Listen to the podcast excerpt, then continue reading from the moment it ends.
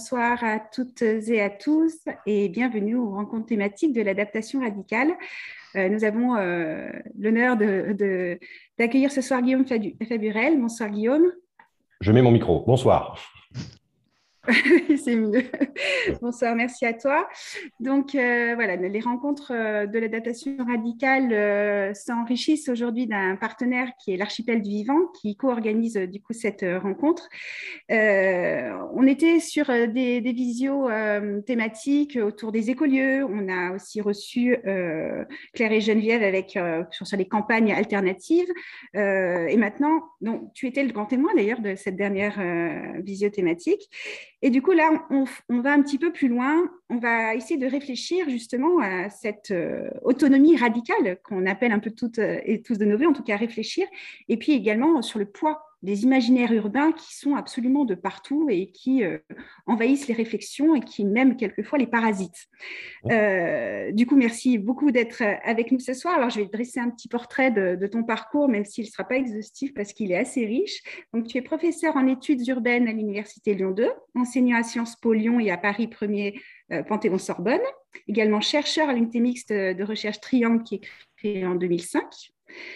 Euh, la notion de triangle, juste pour expliquer, elle désigne le lien entre les trois établissements lyonnais d'appui à l'origine de la création du laboratoire.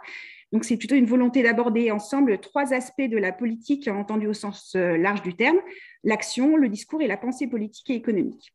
Ça, c'est pour, présenter un peu ce laboratoire qui, est, foisonne de... Vraiment, j'ai regardé le site, c'est énorme. Hein, tout ce que vous faites, c'est passionnant.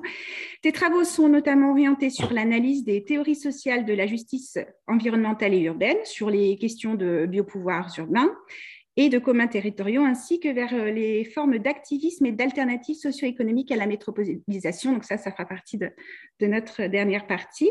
Tu es notamment alors l'auteur euh, du livre paru en 2018 qui, a reçu euh, le prix du livre d'écologie politique Les métropoles barbares, que je me permets de, de vous montrer à l'écran, que je vous conseille, qui est quand même assez dense et, et qui est très, très pointu. Euh, le, sous-titre, c'est Démondialiser la ville, désurbaniser la terre, pardon. Tout un programme que nous allons essayer d'aborder ce soir, et d'un deuxième paru en 2020 qui s'appelle Pour en finir avec les grandes villes, manifeste pour une société écologique post-urbaine, qui est ici, qui est euh, tous les deux édité aux passagers clandestins. Et vraiment, je, vous conseille parce que pour même ceux qui ne sont pas euh, universitaires, tout ça, c'est très bien expliqué, c'est accessible et vraiment la pensée est, est précise. Et moi, j'ai en tout cas j'ai l'impression d'avoir saisi. Après, tu vas certainement nous challenger là-dessus. Et puis, alors, une actualité qui est aussi celle de, l'archipel du vivant. Il y a la semaine post-urbaine qui euh, a lieu la semaine prochaine, du 21 au 25 mars, à Villarceau et à Paris. Son objectif est d'approfondir les échanges en vue de préfigurer une société écologique post-urbaine, ainsi que d'interpeller euh, plus directement les organisations politiques à ce sujet. Donc, euh, voilà, plein de choses sont en route. Euh, voilà, donc il y, a, beaucoup de, partenaires, hein, donc tu pourras peut-être éventuellement en parler. Mmh. Mais pour l'instant, je vais laisser la parole à Thierry. Effectivement, on, va démarrer, Guillaume, par deux, questions préliminaires. Hein, s'agissant de, des questions d'effondrement et des quatre R qui sont au cœur effectivement de, la pensée de l'adaptation radicale. Mais avant d'aborder ça, il y avait peut-être des éléments que tu voulais compléter par rapport à la présentation qu'a pu faire Nadège? Euh, Non, c'est très bien. C'est bon? Ah, alors, si, c'est bon pour toi, alors euh, on, va démarrer par une euh, première question. Hein. C'est des questions un peu rituelles qu'on euh, que l'on pose à tous nos, tous nos invités, euh, euh, parce qu'effectivement, autour des questions de, de l'effondrement, parfois, il, il, peut y avoir des sensibilités qui peuvent être différentes. Et donc, notre première question, c'est par rapport à ce terme, quand tu entends ce terme d'effondrement, pour toi, ça, ça résonne de, de, quelle manière? Comment est-ce que tu conjugues un peu ce, euh, cette question de l'effondrement? Bah, Déjà, bonsoir à, toutes et à tous et merci pour l'invitation. Euh, euh, moi, la question de l'effondrement, je, je, je, je, le travaille comme un processus engagé, largement acquis et plus que démontré, mais néanmoins, effectivement, dans un processus ou des mécanismes qui, vont plutôt se dévoiler au fur et à mesure. Donc, je suis plutôt attentif à voir ce que cela peut engendrer au, gré de l'apparition de dysfonctionnement et de tremblement. Voilà.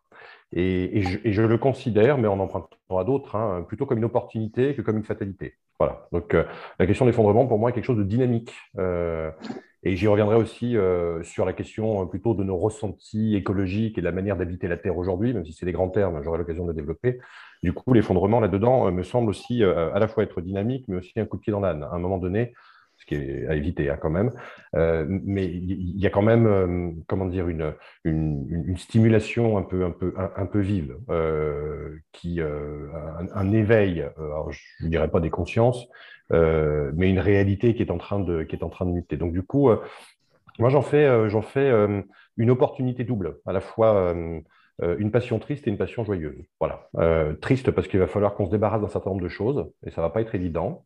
Et, et les tensions sont déjà apparues et les questions sont déjà posées. Et une passion joyeuse parce que je crois que euh, c'est assez euphorisant, en tout cas plaisant, peut-être pas pour tout le monde, en tout cas ça insuffle une dynamique que j'essaye d'intégrer euh, dans euh, bah, des formes d'idéalité ou d'utopie très incarnées, très concrètes aujourd'hui. Voilà, pour moi l'effondrement est, plutôt une pierre de touche au sens anthropologique du terme. D'accord, merci pour ce, cette approche de, l'effondrement de, ce terme, euh, et en référence avec, euh, je dirais, euh, la terminologie de Spinoza et des passions tristes et des passions joyeuses. Donc, effectivement, il peut y avoir un équilibre. Mais par rapport aux quatre aires de, de l'adaptation radicale, la deuxième question qu'on voulait te poser, c'était est-ce qu'il y en a un des termes qui résonnent plus particulièrement pour toi? On ne va pas examiner tous les quatre aires les uns après les autres, mais est-ce qu'il y en a un qui résonne le plus pour toi? Je les rappelle, hein, c'est euh, euh, d'une part la résilience, hein, euh, au sens de qu'est-ce que nous valorisons le plus et que nous voulons garder comment. ça, c'est notre définition de la résilience. Il faudrait en dire plus, mais voilà. il y a le R du renoncement. Qu'est-ce qu'on pourrait lâcher pour ne pas empirer les choses il y a le R de la restauration euh, que pour nous pourrions euh, ramener pour nous aider à traverser cette période un peu difficile, un peu beaucoup. Euh, et le R de la réconciliation, avec quoi et avec qui nous allons faire la paix en nous, en nous, éveillant à notre mortalité mutuelle. Je rappelle que par rapport à cette question qu'on avait aussi posée à, Geneviève et, Claire, et tu étais présent, Geneviève avait plutôt euh, euh, et commenter le R de la réconciliation euh, par rapport aux questions de, matière, de vivant, que ça évoquait pour elle. Et Claire, elle, avait plutôt parlé de la résilience qui semblait pour elle à la fois un enjeu pragmatique autour des questions de la subsistance, hein, et, là elle rejoignait quelque part Geneviève, mais aussi au niveau psychologique par rapport à tous ces phénomènes un peu d'éco-anxiété qui se développent et qu'on observe aujourd'hui. Alors pour toi, le R qui a peut-être le plus de résonance, résilience, renoncement, restauration, réconciliation? Moi, les, quatre font sens dans une, systémique, en fait. Voilà. Il me semble renvoyer à des fragments de réalité et sont pleinement complémentaires. Mais néanmoins, alors mon esprit peut-être un peu taquin par rapport à Geneviève et à Claire, euh, moi, il me semble que le, point de départ, s'il y avait à, les ordonner un peu, mais c'est ma manière de penser, euh, je privilégierais le terme de renoncement. Pour moi, il y a véritablement quelque chose auquel on n'est pas préparé. Euh, effectivement, il va falloir se réconcilier, il va falloir restaurer. Effectivement, la résilience est une condition de réalisation de cette restauration et de cette réconciliation mais je ne suis pas sûr que collectivement nous soyons préparés au renoncement. Euh, il va bien falloir à un moment donné se détacher de certaines choses. Et se détacher est forcément dans l'espèce humaine très douloureux. Euh, forcément, euh, dans le détachement des liens tisser, c'est comme un déménagement. Il y a des choses qu'on va devoir laisser et d'autres qu'on va devoir marquer. Mais ça risque d'être douloureux. Voilà. On a des manières d'être, de vivre et de penser le monde qui sont plutôt dans la démultiplication et la surstimulation. Je ne suis pas sûr que renoncer euh, soit la chose à laquelle nous sommes la mieux préparés. Donc, je ferai du renoncement euh, une clé de voûte, en fait. Voilà, un point de départ. Et, euh, une vigilance vraiment qu'on a, qu'on a, a à avoir. Tout ça est embarqué dans des manières de penser le monde et de vivre. Mais vraiment, j'ai l'impression qu'on n'est pas disposé fondamentalement à, cette chose-là. On est plutôt dans la logique du projet en général, voilà, de manière additive, cumulative. Non, il y a des choses qu'il va falloir cesser faire. Il y, a des, éléments dont on va devoir se séparer et ça peut être douloureux vu les habitudes qui ont été prises. Donc le renoncement, moi, me semble digne de, pour l'entrée en matière qui est la mienne. Euh, peut-être de plus d'intérêt que, les, trois autres, mais je redis, les quatre font système pour moi. D'accord. Bah, écoute, euh, merci euh, Guillaume pour cette première approche en articulation du vocabulaire de l'adaptation radicale. Et je laisse la parole du coup à, à Jean-Christophe qui va te poser, je dirais, des questions autour euh, ben, de tes problématiques et qu'on partage pour euh, dont je pars. Merci Guillaume et merci Jean-Christophe. Merci Thierry, bonjour à toutes et tous. Euh, oui Guillaume, alors ce que je te propose et ce que je propose à, toutes les participantes et tous les participants ce soir, c'est de dérouler un petit peu ta vision et ta pensée en trois points. Le premier est de savoir un petit peu quelle est ta critique des grandes villes et des métropoles. Le second, de connaître les alternatives que tu vois à l'urbain et au métropolitain. Et le troisième point, d'envisager de, cette bascule, comment la réaliser. Euh, donc on va essayer de, donner 20 minutes, une vingtaine de minutes par point. Euh, donc voilà, je commence avec euh, effectivement ce, cette grande thématique que tu abordes dans tes deux livres. Moi, j'ai beaucoup apprécié, pour en finir avec les grandes villes, que j'ai dévoré et qui est très très proche aussi euh, de, mes souhaits, de mes aspirations, de ma propre vision. Et donc, je voulais t'interroger là-dessus sur, euh, bah, pour en finir avec les grandes villes, ce que tu entends par euh, pour en finir avec les grandes villes, donc les grandes villes et les métropoles, évidemment. tu y évoques notamment l'empreinte écologique délétère et mortifère de ces lieux de vie artificiels, l'injustice sociale qu'ils engendrent et même le paradoxe des manifestations qu'ils abritent. ça, c'est un point qui m'avait vraiment paru très, très pertinent et qui est très peu évoqué. Le fait que, notamment, les, militantes et les militants écologistes euh, manifestent et euh, quelquefois bloquent des rues, des places euh, en mode désobéissance civile dans le contexte urbain sans nécessairement remettre ce milieu de vie en question. Donc je sais que ça, tu l'as interrogé dans ton livre. Et donc voilà, pourquoi et en quoi, c'est la question que je te pose, les villes et les métropoles sont-elles, selon toi, inadaptées aujourd'hui? Tout ça en 4 minutes top chrono. Alors, je ne vais pas le faire, on va interagir. Déjà, juste, euh, ce n'est pas une boutade, hein, mais le fait de, manière très urbaine, néanmoins, euh, de pointer euh, quelques paradoxes militants depuis l'intérieur m'a valu quand même beaucoup, beaucoup de camaraderie, hein, je vous le dis franchement. Voilà. Donc, du coup, je referme cette parenthèse, c'était une dédicace totalement anonyme. alors, en finir avec les grandes villes, mais tu as, dit les, points, à mon avis, essentiels. Alors, on va rentrer bien évidemment dans le détail, mais je voudrais quand même commencer par, deux éléments.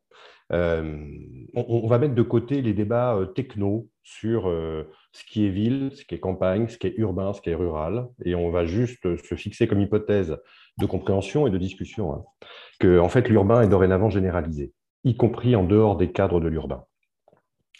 C'est-à-dire que ce sont des modes, des styles de vie, des formes de vie, des genres de vie. Enfin, après, on peut rentrer dans le détail de la qualification, mais l'élément premier, c'est que euh, depuis maintenant 30 à 40 ans, je reviendrai sur la périodicité ou sur l'histoire de la chose, mais euh, effectivement, euh, on est enjoint, plus que convié, enjoint à adopter des manières d'être, des façons de se comporter que l'on considère être l'urbain généralisé. Voilà, y compris en dehors des paysages et des cadres morphologiques, hein, des esthétiques urbaines. On peut être très très urbain à 50 km du cœur de Lyon ou à 70 km du cœur de Paris. Donc il y a une urbanisation généralisée qui, est, qui signe depuis une quarantaine d'années euh, euh, nos modes d'habiter de la Terre. Voilà, l'installation des humains et la manière dont ils ont évolué. Alors, ça ne remonte pas à hier, ça va même très très loin. Je pense qu'on aura l'occasion d'y revenir. Voilà. Euh, je vais juste plutôt considérer ta question sur la ville aujourd'hui. Donc, il y a effectivement une diversité de formes urbaines. alors, j'insiste particulièrement sur les grandes villes. deuxième question qui m'est souvent posée et à laquelle il est compliqué de répondre parce que chaque pays a sa définition de la ville, voilà, euh, de stratification, etc. C'est quoi une grande ville, machin bon. Euh, en fait, euh, il n'y a pas de taille de début ou de fin, plancher ou plafond. c'est en fait plutôt dans la grande ville la grandeur qui se joue derrière. Voilà. Et c'est là où, pour moi, il faut en finir avec les grandes villes dans ce qu'elles déploient de grandeur et d'illimitation, une, forme de démesure. alors, pourquoi Quels seraient les signaux de cette démesure? Ben, les signaux, ils sont d'ordre sociologique et anthropologique, d'ordre écologique, politique, dans les imaginaires, etc. On peut prendre quelques exemples. Je vais aller peut-être du plus connu au moins connu, et encore, quoique, euh, pour adaptation radicale et l'archipel du divan, je pense que ces choses-là sont assez euh, balayées, ou en tout cas euh, appréhendées. Mais sociologiquement, ça fait maintenant 30 à 40 ans que la croissance urbaine et l'attractivité des, villes, des grandes, et des métropoles en particulier, euh, sur le modèle de la ville-monde, hein, puisque en fait c'est un modèle générique qui se décline à tous les, à tout, à tout, finalement à, tous les niveaux euh, urbains, y compris dans des petites villes et des villes moyennes, hein, qui vont essayer de singer le modèle et, ressembler par des paysages, euh, des pavages au sol, des enseignes, des types de transport, de mobilité. On peut être finalement, je ne veux pas comparer Libourne avec New York, mais par moments, on a l'impression qu'il y a des saveurs qui se ressemblent un peu. Voilà. Bon, il y a une forme d'uniformisation, d'homogénéisation. Euh, et, du coup, la, grandeur urbaine, elle est là, en fait. Elle est d'embarquer euh, la totalité, y compris de petite taille, euh, dans quelque chose qui serait eh ben, sociologiquement de viser certains groupes sociaux et certaines catégories de population. C'est peut-être la différence des 30 ou 40 dernières années avec la période antérieure de la ville industrielle qui, pour son propre développement, avait besoin de la masse ou de la classe ouvrière à proximité. Là, dorénavant, il y a des tri qui s'opèrent. Voilà. Euh, fondamentalement, c'est un constat maintenant remarqué, euh, euh, eh ben, le renchérissement du coût d'accès, les types de comportements attendus, les portefeuilles qu'il nous faut avoir pour vivre dans des espaces métropolitains sont exclusifs, voilà, évincent des groupes sociaux entiers. Donc sociologiquement, ce n'est pas le plus accueillant, ce n'est pas le plus hospitalier. Et, d'ailleurs, j'ouvre une parenthèse que je referme, ça vient buter contredire frontalement ce que le récit de l'urbain a, cherché à créer en nous. Euh, les, vertus cardinales de la ville comme lieu d'accueil et d'hospitalité, de tolérance et d'anonymisation, cette euh, comment dire, mosaïque sociale, la diversité et l'altérité, enfin tous ces termes qui ont en fait sont des termes enchanteurs, qui ont, été, qui ont une réalité à un moment donné, mais qui l'ont plus aujourd'hui. Et le problème, c'est que l'imaginaire dominant continue à cultiver ces vertus cardinales pour nous faire aimer encore l'urbain, qui sociologiquement est de moins en moins accueillant, soyons clairs là-dessus. Voilà.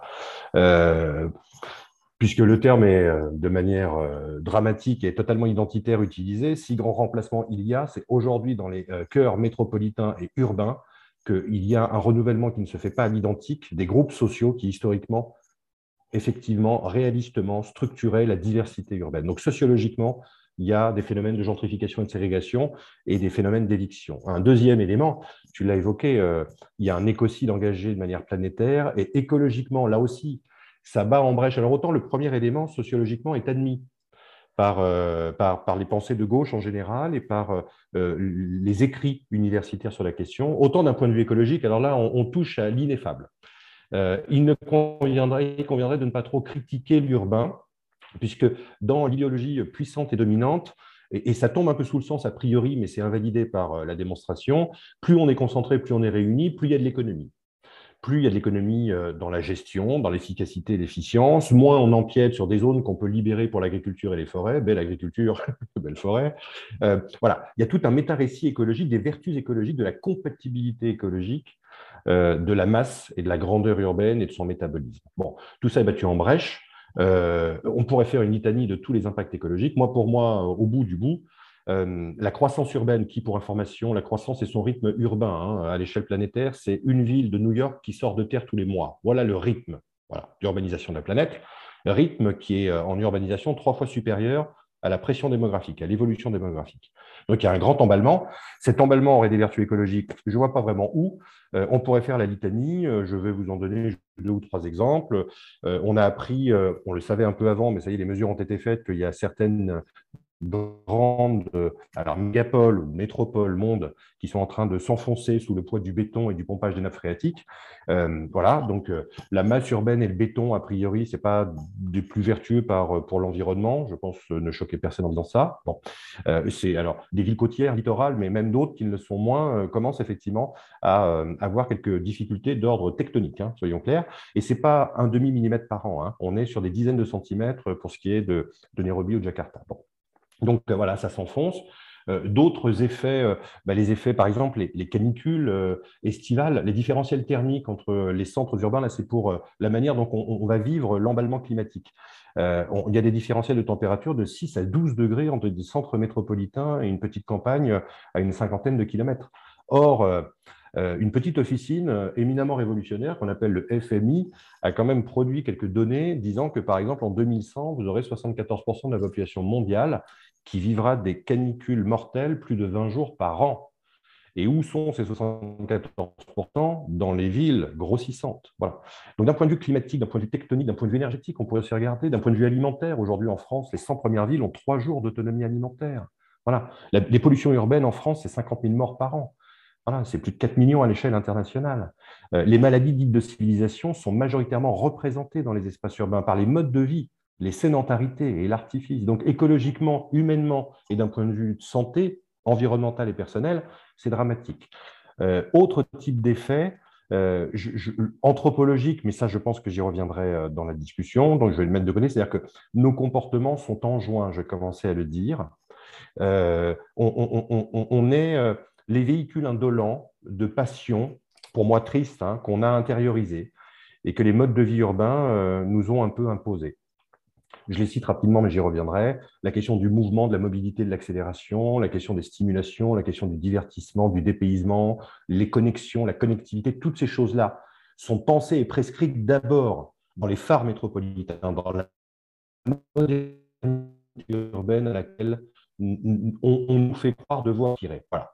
Euh, mais fait croire devoir aspirer parce qu'on y localise les emplois, qu'on concentre l'activité et que nous sommes tous obligés à un moment donné, pour manger un petit peu, et eh ben, de nous y réunir et de faire agglomération. Donc anthropologiquement, il y a des véhicules, il y a des passions, il y a des schèmes passionnels qui jouent un rôle déterminant et qui euh, sont de moins en moins bien vécus. Voilà, j'y reviendrai. Il y a un désamour croissant. Et euh, ça, bien évidemment, c'est à bas bruit, mais c'est un peu tu, il n'y a pas de théorie du complot, mais les autorités regardent ça avec beaucoup de morgue, voilà, beaucoup de déférence.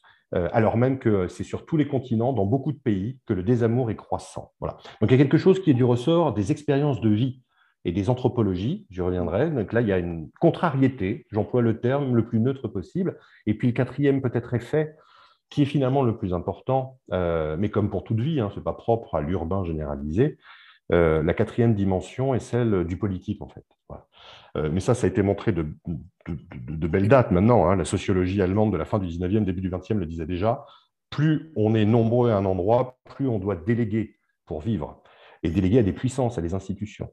Et politiquement, en fait, euh, plus on est nombreux et donc plus on s'inscrit dans des villes grossissantes, même s'il y a encore des vies de quartier, même s'il y a encore des formes associatives ou des types de rapports aux politiques, euh, la tendance lourde, séculaire, et qui est cathartique aujourd'hui, c'est que, eh ben, euh, on fait de moins en moins communauté politique, on fait de moins en moins cité lorsqu'on a dépassé un nombre euh, qui est proprement, qui défie l'entendement de ce que pourrait être des affinités, une proximité, de la familiarité. Voilà.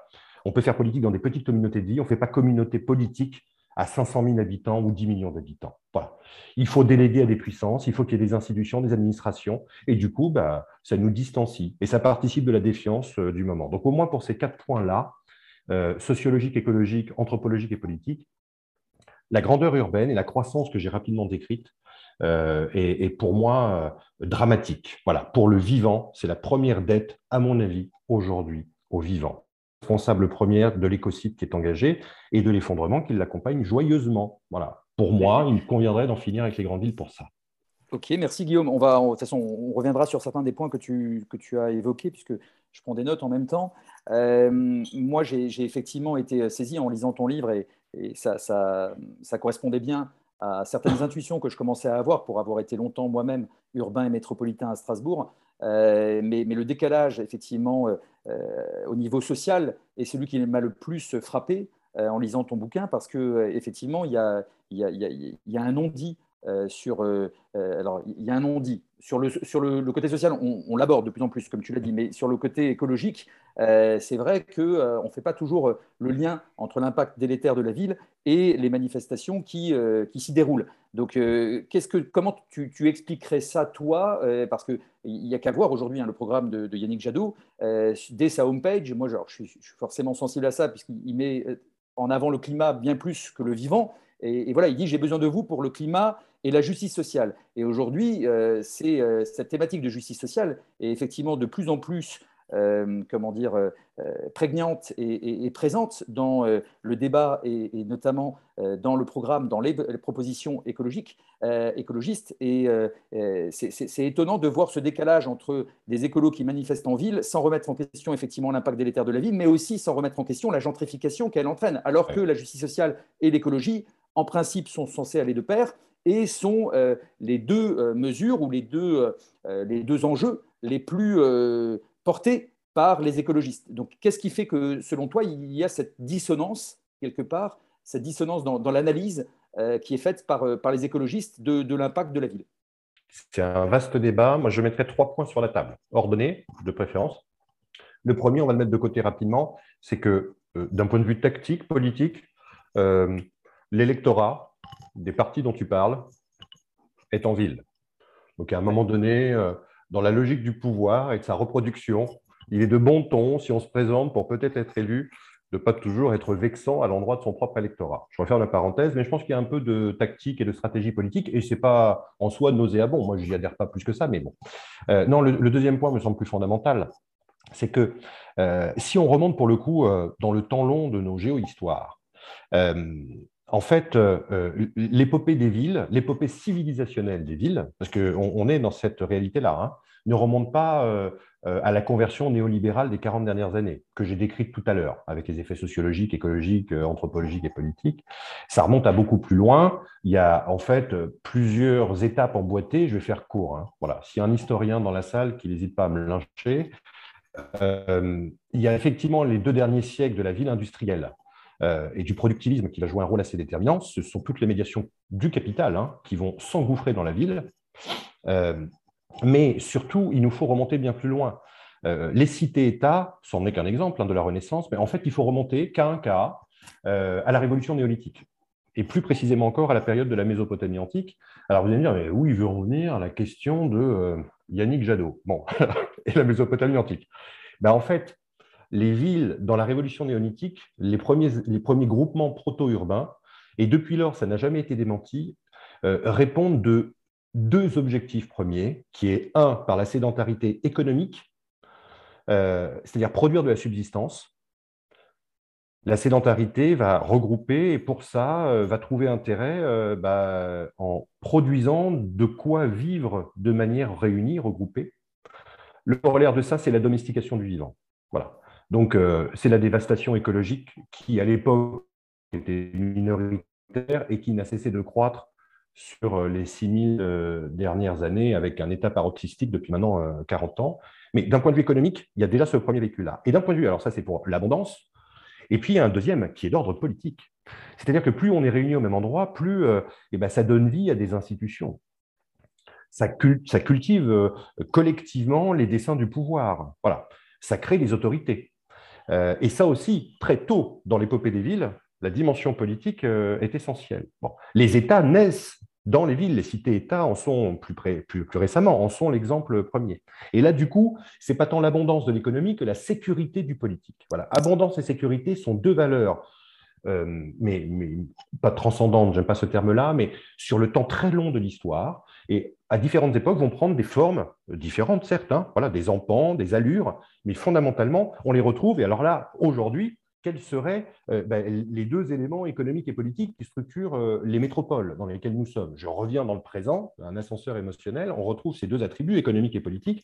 Et ben, c'est du côté du politique qu'il y a vraisemblablement un souci, c'est-à-dire que les jeunes militants impliqués qui euh, n'imaginent pas une seule seconde participer ben, de l'effroi environnemental en continuant à peupler les espaces urbains, ont une certaine conception du politique, un certain rapport aux institutions. Pendant que la ville grossissait, l'idée générique accompagnait cette grosseur qui était que les institutions euh, grossissaient en même temps pour gérer tous les corps, pour organiser les conduites. Plus on est nombreux, plus il faut euh, du contrôle, de l'incitation, de la validation, de l'évaluation, etc.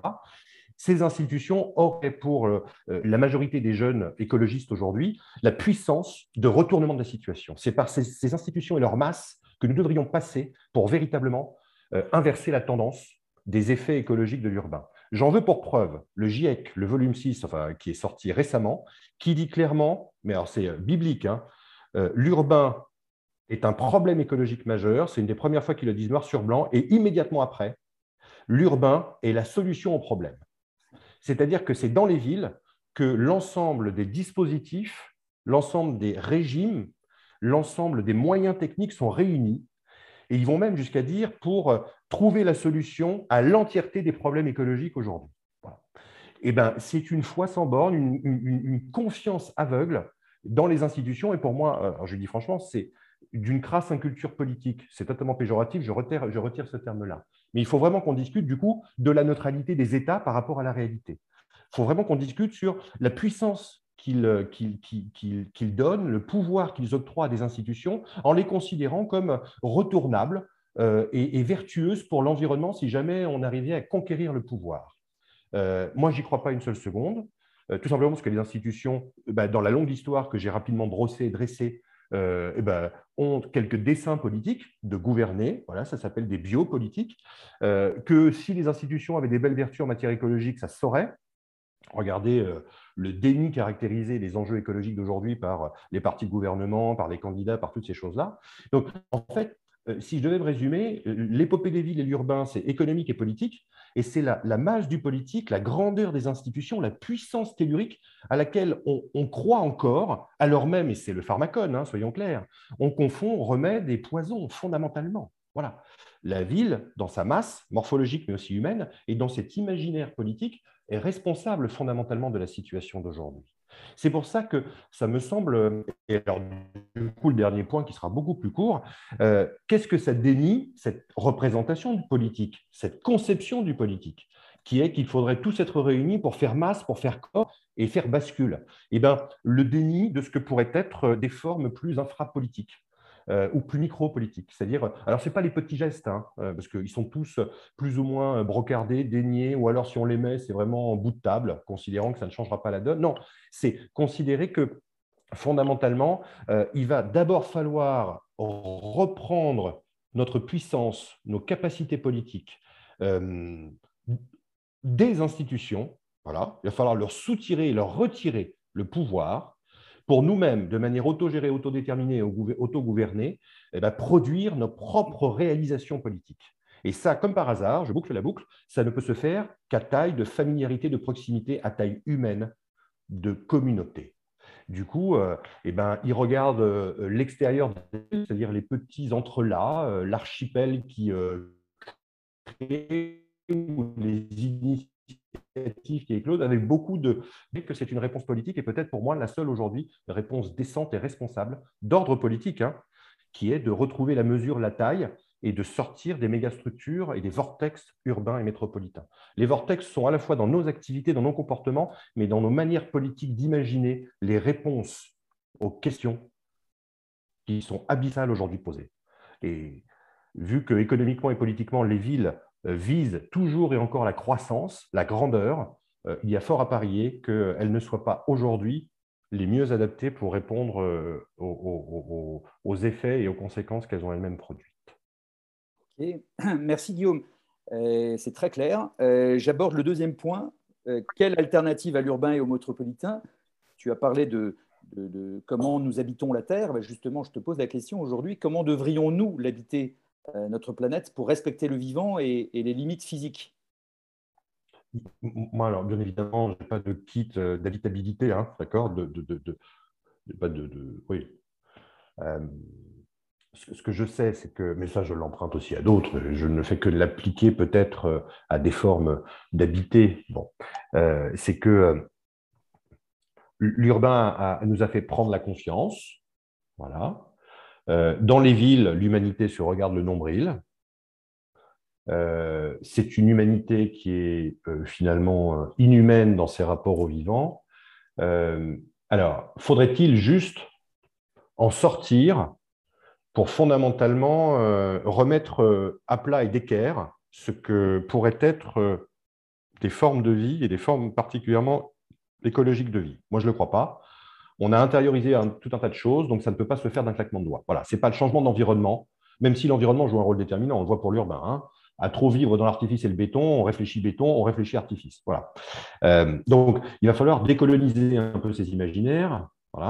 Et du coup, euh, soyons clairs, à mon avis d'ailleurs, c'est le seul pari que l'on peut faire encore aujourd'hui, c'est qu'il euh, faut parier sur cette capacité évolutive, sur cette expérience progressive, en changeant d'environnement, de euh, renouer avec le vivant, voilà, de progressivement refaire corps avec ces réalités-là.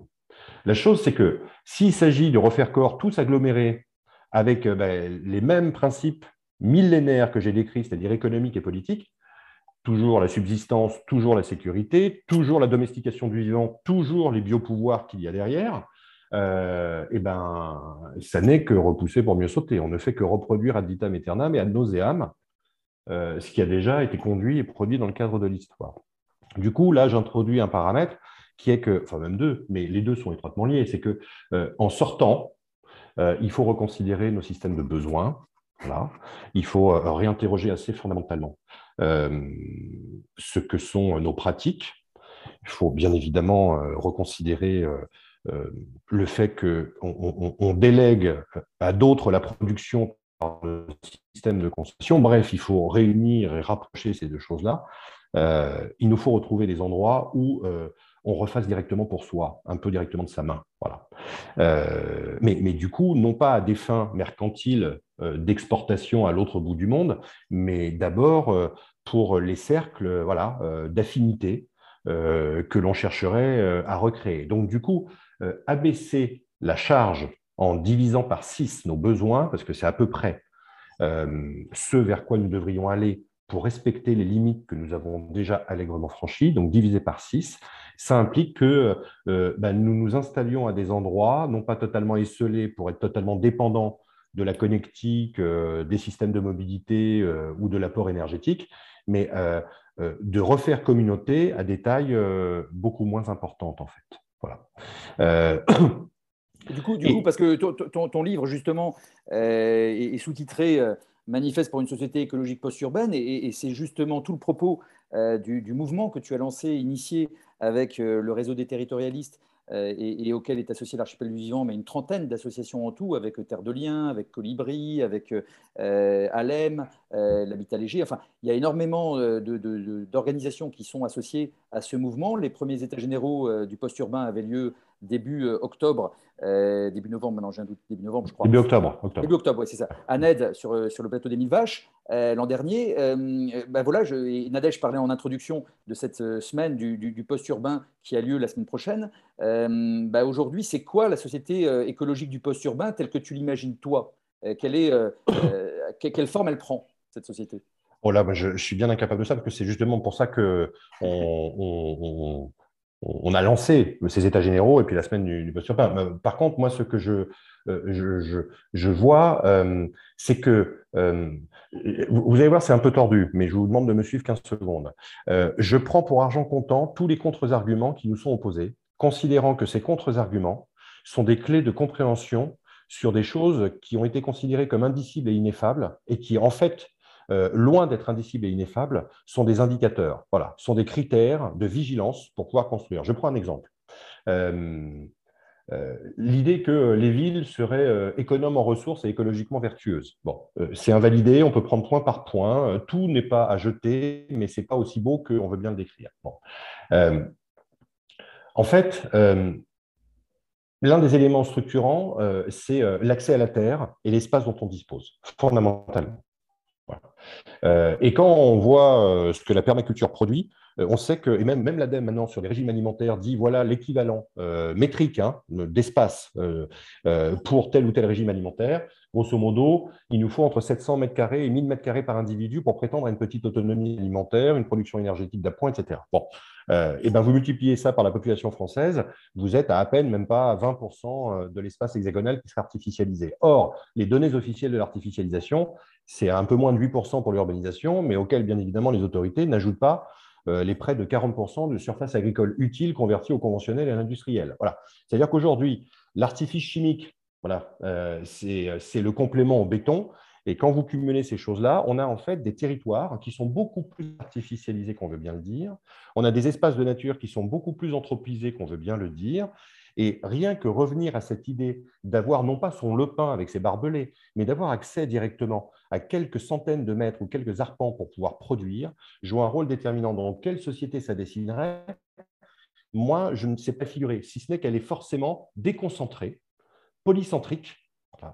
C'est à partir de la strate des 10 euh, 000 euh, alors, villages, bourgs, et petites villes qu'il y a vraisemblablement à reconsidérer une géographie qui serait réellement écologique, à condition, je le redis, hein, que ces petites villes ne singent pas le modèle générique de la métropolisation. Donc il y a à déconcentrer et à décentraliser les pouvoirs fondamentalement. C'est ce que l'autodétermination et l'autogestion dont je parlais tout à l'heure, il y a à relocaliser énormément d'activités, mais pas des activités industrieuses, non pas extractivistes on est par moments incohérent, mais pas à ce point-là. Donc, ce sont des, activités euh, tout simplement de nécessité. Voilà, euh, les besoins premiers euh, dont il nous faut bah, produire directement la consommation plutôt que de déléguer.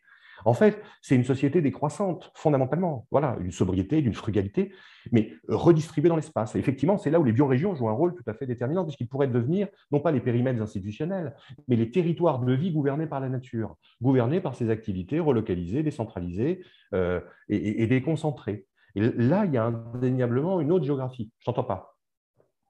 Oui, excuse-moi, pardon, justement, je rebondis sur les biorégions parce que c'est effectivement euh, un imaginaire que, que, nous apprécions et, que nous affectons tous les deux. Est-ce que tu peux euh, peut-être éclaircir un petit peu euh, les participantes et les participants à ce sujet? Euh, C'est quoi une biorégion et, et, d'où ça vient finalement ce courant du régionalisme?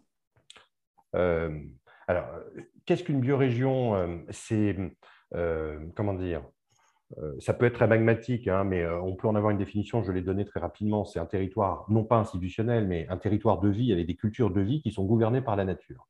Donc ça dessine d'autres espaces, d'autres territorialités, d'autres périmètres, attachés plutôt euh, du coup à ce qui a fait culturellement nos rapports à la nature. Donc, euh, à tel endroit une plaine, à tel endroit une moyenne montagne, à tel endroit une vallée ou un bassin. Enfin bon, il y a en fait une, diversité. Pour ceux qui seraient familiers, euh, ça renvoie, alors pour les autorités aujourd'hui, à des bassins de vie plus ou moins vécus, mais euh, c'est très fonctionnel, c'est très institutionnel, ces machins-là. Plus historiquement, à des terroirs ou à des pays géographiques. Voilà, ce sont des mailles premières. Alors, euh, justement, aux États généraux, il y avait une frise participative pour essayer de dessiner ce que pourrait être, euh, non pas la taille limite, mais cette, ces, micro-territoires gouvernés par la nature. Et globalement, tout le monde est ressorti ou tombé d'accord pour dire que ce sont des mailles d'une trentaine de kilomètres de diamètre. Voilà. Mais, c'est encore très uniforme. Des fois, ça pourrait être 40, des fois, ça peut être 15. Ça dépend des reliefs, ça dépend des écosystèmes.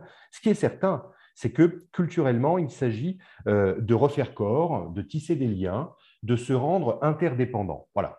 Euh, et c'est en ça que l'autonomie est déterminante. Donc, des biorégions n'ont pas de périmètre établi. Ce n'est pas un modèle à plaquer sur un espace c'est bien euh, des territoires de différentes mailles, mais néanmoins, il y a un minimum à avoir, comme il y a un minimum de densité humaine, voilà, polycentrique, hein, voilà, mais qui euh, eh ben, euh, noue des liens de réciprocité avec l'environnement et avec la nature, d'un point de vue économique, d'un point de vue social, d'un point de vue culturel, d'un point de vue festif il y a des choses à revisiter, à revoir. Ce n'est pas pour revenir en arrière. Quelqu'un de bien placé qui nous a parlé des Amish il y a moins d'un an. Il ne s'agit pas de ça. Et encore, par moment, je trouve les Amish, surtout quand c'est le monsieur qui parle, pas inintéressant. Mais néanmoins, voilà, euh, il y a plein d'expériences dans, des pensées, dans des cultures indigènes, autochtones, subalternes, etc., qui sont magnifiques autour de ça. Bon, alors du coup, d'où ça vient? Eh ben, Il y a deux influences, mais je fais court là-dessus. Nord-américaine, plutôt de l'écologie profonde, c'est celle que je viens un peu de décrire, et qui est forcément en dehors des grandes villes ou qui revendique de sortir de l'urbanisation généralisée, non pas pour aller urbaniser d'autres espaces, mais parce que l'urbain euh, est effectivement euh, le levier de l'artificialisation et des pensées d'artificialisation du monde, d'aménagement et pas de ménagement, voilà, les grandes politiques d'aménagement très coloniales. Et puis on a un autre courant qui n'est pas, soyons clairs, pas colonial et d'aménagement, mais qui est plutôt nord-italien et qui est plutôt euh, dans la filiation intellectuelle rattachée aux districts industriels et aux villes nord-italiennes. Donc, en fait, il y a deux perspectives de biorégion. Il y a certaines qui seraient de désurbanisation, qui seraient, qui, en dehors des villes, soyons clairs. Et, je crois que ce que l'on dit sur la polycentralité, la relocalisation et la décroissance s'inscrit beaucoup dans cette fibre-là d'écologie profonde, d'écologie radicale. Et puis, il y en a une autre qui est peut-être plus compatible avec l'urbain, qui euh, croit qu'on peut euh, euh, changer encore depuis les villes à condition de stopper leur croissance, euh, de les fragmenter éventuellement, c'est-à-dire de le subdiviser, qu'on peut convertir les villes à des biorégions urbaines. Et ça, c'est plutôt le courant, euh, courant nord-italien. Voilà. c'est peut-être très abscon ce que je raconte parce que on est le nez dans le guidon avec toi d'ailleurs, Jean-Christophe. Donc je vais vite. je ne suis pas sûr que ce soit très très clair. en fait, c'est une nouvelle géographie alternative et qui soit à la fois à hauteur de vie et de vivant, voilà, à hauteur de femmes et d'hommes mais aussi d'espèces qui peuplent et, qui seraient en fait euh, l'élément déclencheur de l'abaissement des besoins dont je parlais tout à l'heure, cette fameuse division par six. Euh, euh, l'atelier paysan, je terminerai là-dessus, dans son bouquin sur reprendre la terromachine, dit qu'il faudrait un million de paysans aujourd'hui en France pour véritablement retrouver un peu d'autonomie. ANED, l'un des représentants, a dit bah, écoutez, on a même réfléchi, ce n'est pas un million, c'est peut-être 10 millions d'activités rurales de la paysannerie, de l'artisanat, de la relocalisation dont j'ai parlé. Moi, je dirais au final, euh, la nouvelle géographie, elle, doit réempaysanner nos cultures, fondamentalement. Voilà. On doit retrouver très directement le lien à la terre qui n'est pas historique. Il n'y a pas à le romantiser. Il n'est pas de belle vertu. Mais tant qu'on n'aura pas accès à cette matière-là, on ne pourra pas changer nos conceptions et nos visions du monde. Voilà. Reprendre le souffle des rythmes de saison, euh, euh, voir concrètement qu'on ne peut pas manger toute l'année les mêmes produits. Voilà, euh, que énergétiquement, il y a des choses à faire, mais c'est dans le respect des cycles écologiques de la biomasse ou voilà, des différents massifs forestiers. Il y, a, il y a à se refamiliariser ou se familiariser, parce que je pense que la majorité d'entre nous a perdu pied avec justement le substrat, voilà, le sol nu et la pleine terre.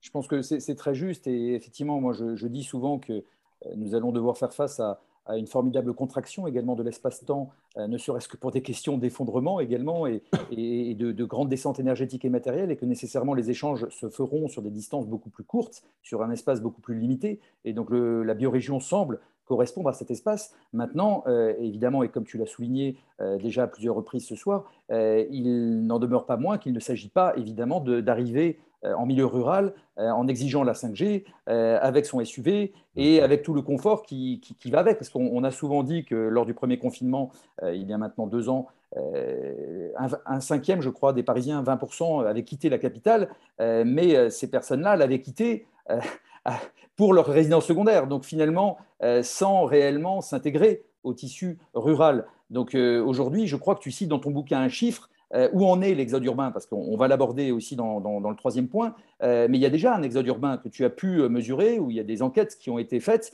Et donc, il y a une aspiration aujourd'hui déjà à aller de plus en plus vers la campagne, pour faire, pour faire simple. et c'est d'ailleurs un point que, qu'on avait vu lors de la dernière rencontre avec, avec les, deux invités. Qu'en, penses-tu, toi? Où, en est cet exode urbain? Et est-ce que cet exode urbain est massivement un exode de, de, de d'urbains justement souhaitant le même confort ou est-ce que justement ce sont des, personnes qui majoritairement cherchent un autre rapport à la Terre, un autre rapport au vivant? En fait, euh, c'est les deux, mon capitaine. Parce que hum, la majorité, soyons clairs, ce sont. Euh, euh, je, vais commencer par le début, ce sera quand même plus clair. il y a un exode urbain à bas bruit depuis maintenant 40 ans, en France comme ailleurs.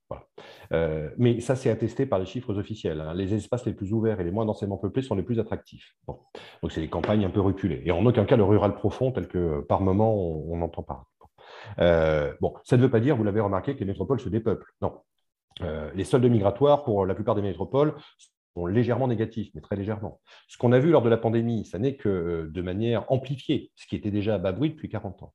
mais ça concerne qui? Globalement, encore à ce jour, et c'est ça, à mon avis, euh, le problème premier, soyons clairs, ça concerne les groupes sociaux qui ont les moyens de se poser ces questions. Voilà. Alors, tous n'ont pas réouvert leur résidence secondaire d'un coup de clé avec un coup de TGV. Voilà. Tout le monde n'a pas une résidence secondaire. Mais majoritairement, effectivement, on est sur euh, des dotations sociales, des capitaux culturels qui sont les plus élevés, qui ont les moyens partir, qui, euh, alors là, pour le coup, renoue avec une certaine conception assez romantique de la nature, euh, assez bourgeoise, hein, soyons clairs, et qui puise euh, bah, à la nature et à sa romantisation du milieu du 19e siècle. Hein. ça remonte à assez loin quand même. maintenant, ça, c'est effectivement la très grande majorité. Mais il y a une minorité croissante. Et la minorité croissante, c'est qu'on a aussi des précaires qui décident de partir, qui quittent à ramer, préfèrent le faire sur un petit lopin de terre. On a des jeunes, c'est aussi ça, les données aujourd'hui, qui tendent à montrer, pourtant ce sont les cibles premières, hein, les jeunes bien dotés, qui euh, sont les cibles premières du marketing territorial des métropoles. Voilà, euh, c'est dans ces villes-là qu'ils vont trouver un emploi, etc. Et bien eux, dans les sondages, maintenant, ça converge pour dire qu'ils ne se voient pas vivre à très brève échéance, continuer à vivre dans les espaces métropolitains. Bon. Et, donc, on a des signaux qui s'accumulent qui tendent à montrer qu'il y a différents groupes sociaux. Bon, faut être clair, précaires, miséreux, classe populaire, aujourd'hui n'ont pas le loisir de se poser ce type de questions et de vouloir en partir. Mais moi, je pense que c'est de responsabilité collective que de ne laisser personne à l'enfer du béton. Voilà. Euh, donc, euh, je suis a priori euh, assez contrarié vis-à-vis des politiques qui visent à continuer à vouloir construire du logement social uniquement dans les villes, voilà, dans les grandes villes.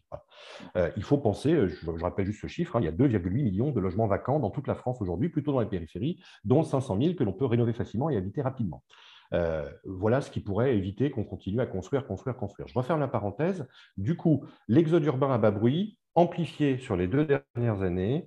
Les groupes sociaux sont de plus en plus diversifiés. Et effectivement, on a éco-village, éco-hameau, éco-lieu, communauté intentionnelle, des fermes sociales. Ça ne cesse en fait de se multiplier, selon bien évidemment des moyens très asymétriques et selon euh, des, comment dire, des, modes de vie que l'on peut par moment interroger. Ce qui est certain, c'est qu'on retrouve au moins toujours dans cette minorité agissante et grossissante, euh, celle d'une conscience écologique et d'un désamour croissant des espaces bétonnés, on retrouve quand même toujours trois communs, trois valeurs un peu communes, qui est un, euh, d'habiter autrement la Terre, ça, il y a quelque chose qui se joue derrière immanquablement.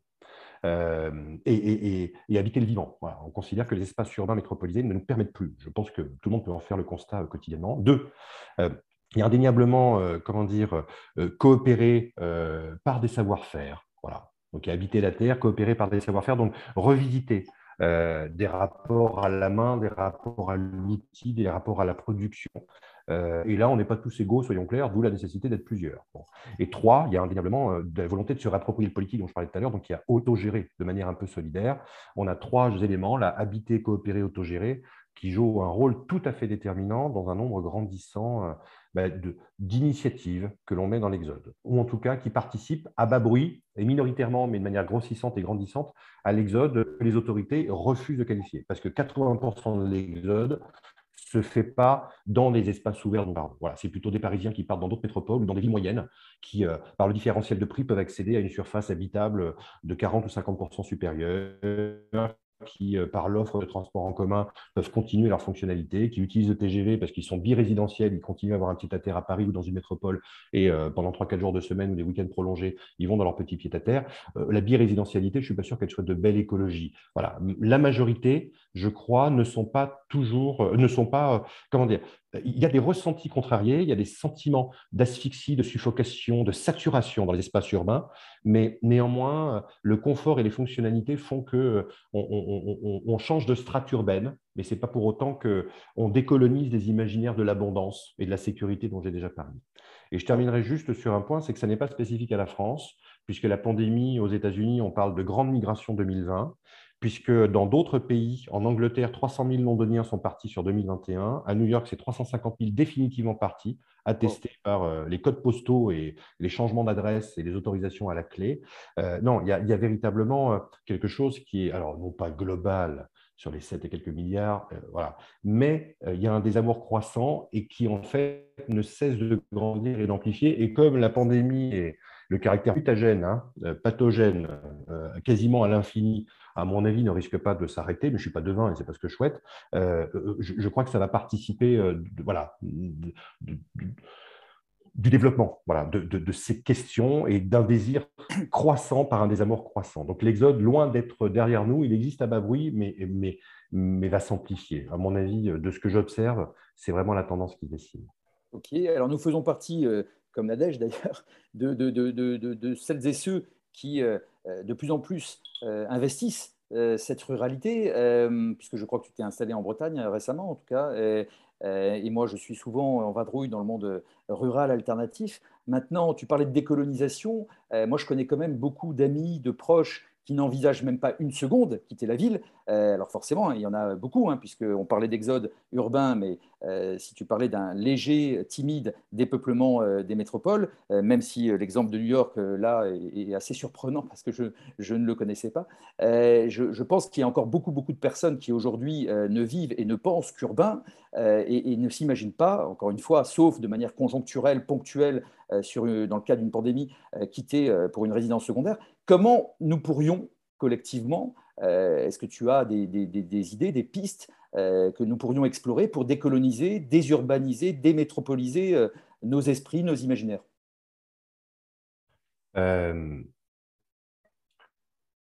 Moi, là aussi, hein, il n'y a, pas de recette. Bon, je, suis géographe de formation et un des, éléments qui, qui, qui, guide un peu ma pensée, si tant est que j'ai une pensée, euh, c'est qu'à un moment donné, les environnements qu'on peuple déterminent les visions que l'on a du monde. Et, du coup, euh, je ne peux pas m'empêcher, quand, tu me poses la question, euh, de me dire que ça ne pourra pas se faire de l'intérieur. C'est-à-dire qu'il va falloir changer de rapport, fondamentalement de rapport à nos écologies de vie, et donc il va nous falloir changer de cadre de vie. Du coup, euh, euh j'ai pas de solution parce que si chacun le faisait avec SUV, 5G, piscine chauffée dont on parlait tout à l'heure, euh, ça viendrait tout pourrir, tout coloniser. Bon, euh, c'est pas loin d'être le cas à certains endroits, soyons clairs, hein, avec des phénomènes d'ailleurs du coup de gentrification, de ségrégation. Hein, voilà. Il y a des ruralités dorénavant qui sont très coûteuses, hein, auxquelles tout le monde ne veut pas accéder. Néanmoins, il reste encore des endroits où on peut, et bien nombre, et un, nombre conséquent. pourquoi je dis ça? Parce que du coup, moi pour moi, ça ne peut pas se faire sans partir à un moment donné. Voilà.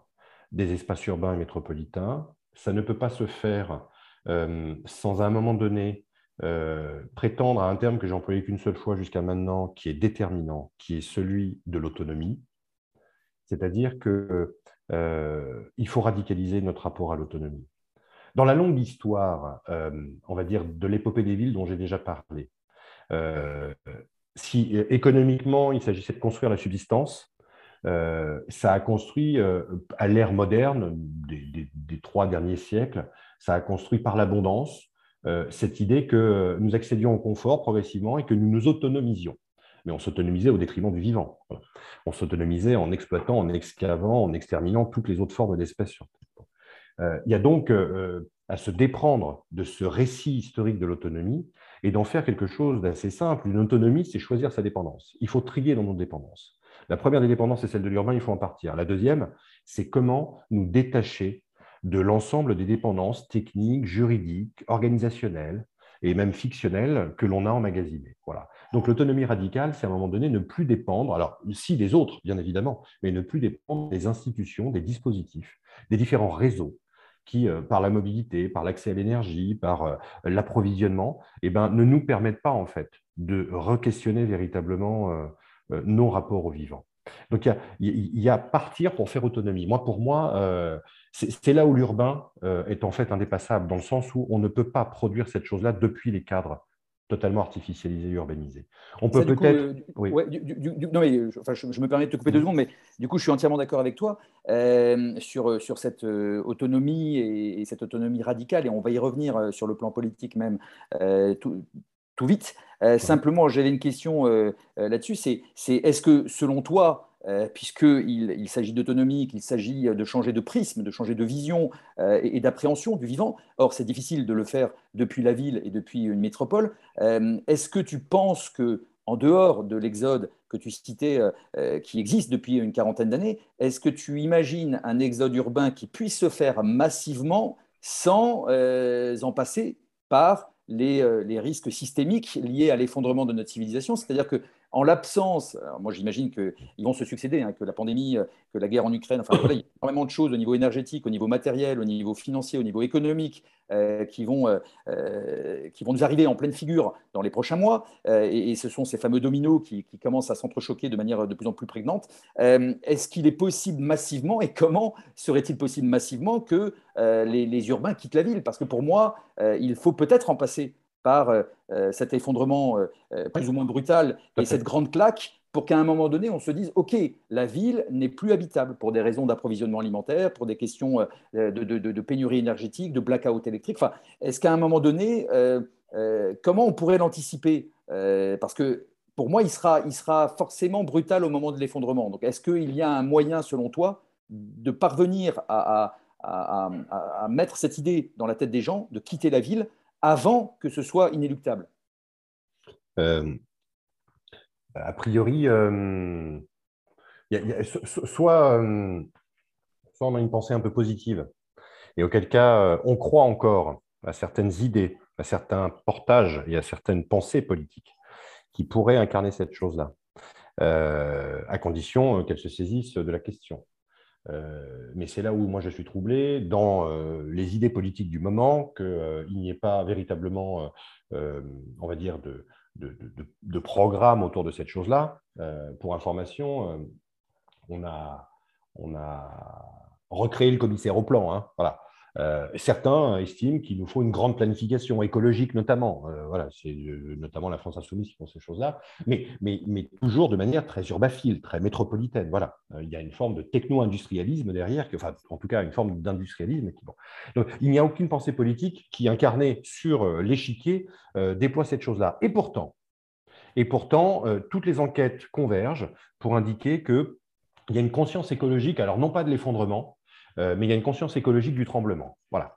Euh, et ça se traverse, alors là, énormément de groupes sociaux. Ça ne veut pas dire qu'entre la pensée du risque, ou en tout cas la pensée du tremblement et la réalité des actions, il y a superposition. Voilà. Et pour moi, il est là il manque les dispositifs pour cette chose-là. L'État, par exemple, a proposé des dispositifs de réinstallation dans les ruralités pour les plus précaires. Mais c'était des logements, il n'y avait pas les emplois. Imaginez euh, dans quelle situation les gens se sont retrouvés. Et encore, c'était assez modeste. Hein, c'est quelques dizaines de milliers d'euros qui ont été mis sur la table dans le cadre d'un sous-budget euh, du ministère en question. Il n'y a pas ni la volonté politique, il n'y a pas la pensée politique. Et pourtant, euh, toutes les enquêtes montrent que l'idée de la décroissance n'est pas si économique que ça que l'idée de la sobriété, que euh, euh, comment dire, le, moins et le mieux jouent un rôle déterminant.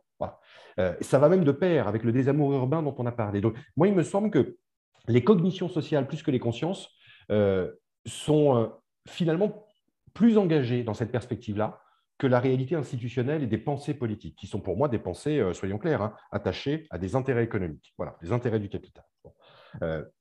du coup, comment arriver à trouver finalement un ajustement, ou en tout cas, euh, bah, euh, là, euh, moi, je ne, je, ne vois pas d'autres possibilités, puisqu'on ne va pas attendre des années une offre politique qui ne viendra jamais. On ne va pas attendre des années des politiques de ménagement plutôt que d'aménagement. Bon. en fait, on est dans le temps historique hein, du capitalisme d'État, soyons clairs, et de la modernité, et de son méta-récit hein, derrière. Du coup, moi, je fais le pari, mais enfin le pari, je n'ai pas de pari à faire, mais il me semble que la question de l'effondrement, effectivement, va accélérer euh, que la pandémie a élucidé ou a fait prendre conscience que ça participait de quelque chose qui était inenvisageable et qui finalement est très concret et nous a bloqués et va continuer à nous bloquer. Donc voilà, les événements de l'effondrement euh, vont jouer, à mon avis, un rôle déterminant. la question des catastrophes naturelles, la question du réchauffement climatique, voilà, la question des canicules va jouer un rôle déterminant. On parle même aujourd'hui dans les mouvements résidentiels euh, de réfugiés climatiques depuis le littoral méditerranéen vers des régions qui seraient un peu plus, euh, un peu plus euh, tempérées dans leur température euh, et, qui bénéficieraient encore de quelques ressources en eau. Ça peut aller vite, hein, voilà. Et, ces mouvements, alors ce n'est pas là non plus des millions de personnes, mais en tout cas les agents immobiliers l'ont bien remarqué. Il y a des remontées qui sont en train de s'opérer. Moi, il me semble que, on va dire, ce pouls social-là, voilà, ce foisonnement, y compris du côté des initiatives, atteste peut-être d'une faisabilité, alors à moyen ou long terme. Tout le monde ne sera pas, bien évidemment, et là il y a une question de justice, traité de manière égalitaire, euh, mais ça ne peut se faire sans à un moment donné débrancher, voilà. Euh, sans, euh, comment dire, oui, oui, débrancher ou s'affranchir des cadres urbains et des dépendances métropolitaines. D'ailleurs, je termine juste par une précision. Euh, l'exode me semble un terme un peu exagéré. Voilà. Euh, en tout cas, dans l'histoire, il y a des vieilles traditions de l'exode. Euh, voilà, dans la mythologie, dans les religions, c'est pas neutre. là, à mon avis, il faudrait mieux parler d'affranchissement et de débranchement progressif. Il y a des choses qui sont en train de s'opérer autour de ça l'exode ne semble pas euh, être rendre euh, et faire justice au mouvement dont nous sommes euh, en fait en train de, en train de, en train de parler. J'anticipais, j'anticipais, mais en tout cas, oui, moi, je suis entièrement aligné avec ce que tu viens de développer. mais alors, pour le coup, si tu es très critique, comme je le suis par ailleurs, sur le fait d'imaginer que ça puisse venir euh, de, de, de, de l'État-nation et, des institutions actuelles, de l'ordre établi euh, tel qu'il existe aujourd'hui. Euh, quelle est l'ambition finalement, pour en revenir à, l'actualité future de la semaine prochaine, quelle est l'ambition de cette interpellation publique de, des EGPU, hein, de, la Société écologique du post-urbain, par rapport aux politiques, par rapport aux ONG Enfin, je sais que c'est le 25, hein, donc la semaine prochaine. tu souhaites comme ça poser cinq questions, peut-être qu'on peut les, les, les, préciser ce soir. quelles sont tes attentes par rapport à ces cinq questions et, qui penses-tu que tu auras en face de toi pour les poser? Euh, Alors, sur euh, qui on aura, maintenant on commence à avoir une petite idée. Et c'est assez, assez marrant. les, équipes de campagne, euh, quatre ou cinq seront représentées, des ONG, trois, des fondations, quatre, des, organisations multiples et variées. Il devrait y avoir entre 25 et 30 représentants de mouvances multiples. Bon, euh, autour de l'écologie, autour de la transformation sociale, autour de la justice, etc. Euh, donc pour l'instant, euh, ça fait son office. Hein. On verra s'ils ont annoncé leur présence. On verra s'ils viendront, parce que c'est bien annoncé, mais dans un, calendrier électoral et un agenda un peu, un peu, un peu surpeuplé. Bon. Les cinq questions renvoient à l'artificialisation, à l'aménagement, à la tolérance d'autres formes de logement que le tout béton, etc., renvoient à la relocalisation d'un certain nombre d'activités, renvoient à des démocraties directes d'échelle communale avec du municipalisme qui pourrait se jouer derrière. Voilà les types de sujets qu'on veut évoquer avec eux. Donc, c'est relocaliser, déconcentrer, décentraliser, décroître. C'est les termes un peu structurants. Moi, j'en attends pas grand-chose, je te le dis franchement. Euh, si ce n'est, là, il y a quelque chose qui, moi, euh, me, fait mal. Euh, alors, je ne vais pas vous exposer mon trauma à 20h42, parce que c'est le moment, ce n'est pas un trauma. C'est qu'en fait, cette idée de la désurbanisation, de la décroissance urbaine et de la démétropolisation, aujourd'hui, est portée par des pensées politiques qui sont des pensées identitaires. Et ça, je trouve ça, euh, non pas parce que ça serait des pensées identitaires, je ne cherche pas à les juger, même si ce n'est pas ma manière de penser et surtout pas ma culture politique. Mais on est arrivé à un point où c'est une option de plus en plus désiré.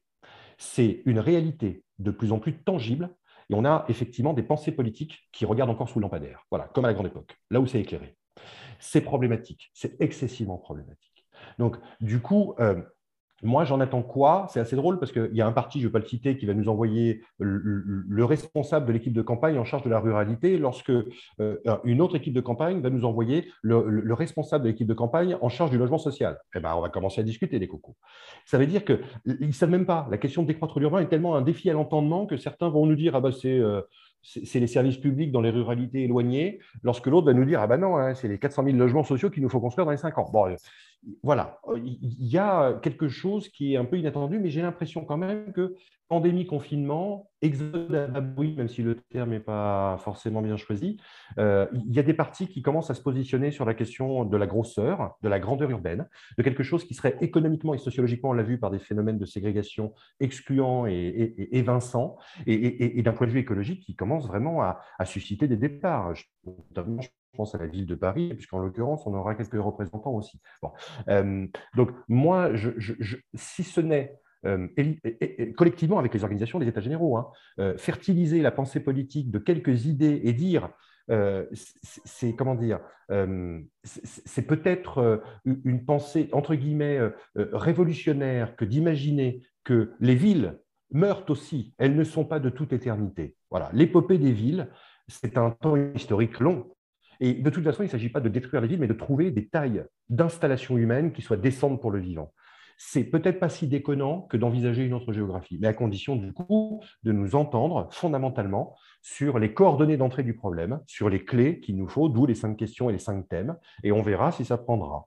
Moi, je, je, suis d'une vieille culture anard, donc je n'y crois pas plus que ça. Mais par contre, je sens bien que euh, derrière euh, les équipes de campagne et les partis, il y a euh, des militants et aussi des pensées sociales qui commencent à s'ouvrir au sujet. Donc, si ça peut être une caisse de résonance et un moment particulier, eh ben, d'autres ont proposé, moi je les suis bien volontiers et on verra comment ça va se passer. C'est une réponse de que j'ai fait là. Hein. Non, non, mais merci. Merci à toi. Moi, je précise, je, l'ai partagé dans, les la discussion aujourd'hui de, de notre, de notre échange euh, tout en haut euh, qu'il y avait donc le site web dédié à la Société écologique du post urbain, donc www.post-urbain.org. Donc vous pouvez aller voir justement un certain nombre d'écrits déjà qui ont été le fruit de nos échanges passés, notamment à NED donc, en octobre 2021, le manifeste, mais également là, voilà, justement, cette interpellation publique hein, sur, sur cette question clé de décroître l'urbain, vous la retrouvez en ligne sur le site. Donc ça, j'invite tous les participantes et les participants à y aller. Peut-être une dernière question, Guillaume, qui, elle, est, clé à la fois dans, tes réflexions, dans les nôtres. C'est celle de, la politique, justement, de la démocratie. Tu parles d'autonomie radicale depuis tout à l'heure. Quelle est la forme d'organisation politique qui, est celle que tu imagines pour justement euh, euh, faire corps avec euh, cette biorégionalisation éventuelle, c'est-à-dire qu'est-ce qui pourrait aujourd'hui permettre, tu as parlé de municipalisme tout à l'heure, est-ce que c'est justement la pensée de Murray Bookchin, est-ce que c'est le municipalisme libertaire et, éventuellement une confédération de biorégions Comment tu envisages, toi, la politique et, cette démocratie directe, qui est finalement souvent plus proche de l'anarchisme que du capitalisme et, des modes de pensée euh, aujourd'hui. Euh, comment on pourrait aujourd'hui justement toucher du doigt cette démocratie et, comment on pourrait redonner ou, permettre aux citoyennes et aux citoyens de, recouvrer euh, leur souveraineté pleine et entière? D'un point, de vue, de idéal, il faudrait tendre vers des communautés agissantes. Donc un réempuissantement du politique à l'échelle des corps et des corps réunis par des enjeux partagés, des intérêts bien compris, qui est de renouer et retisser des liens en vivant. Le problème, c'est qu'il euh, y a des expériences dans le passé hein, euh, de ça, elles sont restées minoritaires, elles n'ont pas toujours eu de belles destinées. Euh, néanmoins, on peut s'en inspirer, soyons clairs là-dessus. Donc, pour moi, c'est dans le fait communautaire, mais non fermé. Je vous dis, l'autonomie, c'est choisir sa dépendance. Donc, à un moment donné, il faut des règles d'entente, des formes démocratiques de construction. Ça, c'est l'idéal. Après, il y a les chemins pour y parvenir. Et effectivement, force est de constater que c'est autour de la brique communale et municipale qu'il y a aujourd'hui euh, des volontés euh, de, de, reconstruction, de réempuissantement, tel que je le disais, voilà, de, reprise de certaines capacités d'action. Euh, alors, là-dedans, il y a une offre. bon, la commune a quand même une longue histoire de souffle et d'épopée révolutionnaire, hein, soyons clairs. Bon, euh, c'est pas pour rien qu'il y a des mouvements du 19e siècle qui s'intitulent la commune. mais là, aujourd'hui, moi, la question qui se pose, c'est de savoir euh, d'abord le rapport aux institutions. S'il s'agit de reprendre les communes pour recréer les institutions et de nouveaux délégués, il va toujours falloir avoir cette question de la taille. Euh, alors, la taille limite, quelle est-elle? C'est fonction en fait des besoins. Il me semble que les constructions démocratiques sont étalonnées et doivent être étalonnées euh, eh ben, aux problèmes que les collectifs cherchent à résoudre ou aux besoins qu'ils cherchent à satisfaire. Et donc forcément, c'est entre différentes échelles, c'est forcément confédéral. Il y a forcément une brique de base qui est la commune. Je ne suis pas sûr que le municipalisme libertaire et son écologie sociale soient toujours très conscients des enjeux écologiques. Il est plutôt pour moi du côté de la construction politique. Et Bookchin, pour moi, sur l'urbanisation, par exemple, était très ambigu. Mais je referme la parenthèse. Euh, donc, il y a indéniablement cette brique-là, mais elle ne peut pas être seule. Ça ne peut pas être une constellation de communes un peu isolées. C'est forcément ce que le Chiapas fait euh, à trois étages et selon des modalités, euh, avec des systèmes de régulation, des vases communicants, des représentants. Et on monte en échelle, alors jusqu'à une échelle qui n'est pas la méga région telle qu'on la connaît nous en France, hein, qui est caractérisée de régionale, mais qui est régionale au sens écosystémique et écologique du terme, d'où les biorégions dont nous parlons, qui pourrait être euh, l'espace confédéral le plus élevé pour des problèmes qui, euh, bah, en fait, sont des problèmes que nous ne pouvons régler qu'à cette échelle-là, fondamentalement. Euh, la question de la santé, la question de l'éducation, la question de la défense, le cas échéant. Il ne s'agit pas de euh, retisser des frontières et, je vous dis, monter et barbelés, mais néanmoins, à un moment donné, c'est des questions qui vont se poser, alors qu'à l'échelle micro-locale euh, et, je dirais infracommunale, la, la, question de l'alimentation, la question de l'énergie, la question du logement. voilà, à mon avis, il y a hum, plusieurs strates à rendre interdépendantes et surtout, soyons clairs, qui partent toujours des mandats du bas fondamentalement, avec des représentants. Et là, ce que le Chiapas a fait, moi pour moi, est tout à fait remarquable. Donc, c'est d'une inspiration évidente au Mexique, voilà, je vous renvoie à ce que Jérôme Bachet décrit allègrement et magistralement. Euh, là, là, pour moi, il y a une construction du politique qui est une inspiration, euh, qui est une inspiration très très vive. Donc, euh, c'est une démocratie directe, c'est forcément des collectifs et des communautés avec bah, des responsabilités qui ne sont pas ad vitam aeternam. On a là une construction du politique qui est non pas celle de la délégation, mais celle de l'engagement direct euh, sur une somme d'actions, de besoins, de nécessités, de savoir, de culture qui sont en quasi permanente. Voilà. Ça, c'est. Euh, alors, l'Eurojava, pour une des remarques, là, euh, c'est Carrie qui disait ça dans le chat. Je ne sais pas pour faire le lien avec le chat, mais parce que je le vois apparaître. C'est juste celui-ci que j'ai vu. oui, l'Eurojava, indéniablement, a été aussi et est une inspiration la chose, c'est que aujourd'hui, c'est dans un cadre quand même très particulier. Voilà. Euh, que cette chose-là est advenue avec euh, des nécessités, euh, avec des besoins qui me semblent, comment dire, pas toujours totalement représentatifs de la manière de, sur une base des besoins, nous pourrions échafauder ce que serait non pas une architecture figée, mais vraiment un agencement politique remontant, démocratique, depuis une brise, une brique qui serait celle, euh, qui serait celle euh, municipale. Mais indéniablement, au Rojava, euh, les femmes jouent un rôle tout à fait déterminant et donc il y a une inspiration tout à fait étroite dont il faut absolument se nourrir. Voilà. mais je parle en termes de structure politique, il me semble que, que, le CAPAS est peut-être plus avancé, c'est pas être en avance, mais offre quelque chose qui aurait une globalité, si ce n'est une totalité. Mais effectivement, hein, il y a des influences multiples et variées je, crois sincèrement qu'il euh, ne peut y avoir d'agencement vertueux que si on est au clair sur l'écologie. C'est le reproche que je fais au municipalisme libertaire et à l'écologie sociale. Pour moi, je ne vois pas toujours les dessins écologiques qui sont poursuivis par le réagencement municipaliste. Euh, donc, il, nous faut partir de la question euh, de, la limite des systèmes de besoins, des tris qu'on doit opérer, des renoncements, pour reprendre les termes euh, d'adaptation radicale. Euh, et, là, ce sont des écologies politiques, en fait, qui vont se nouer. Voilà. Euh, mais en fait, il n'y a pas de recette miracle, il n'y a pas de modèle à imposer. La biorégion pourrait être le périmètre confédéral le plus ample.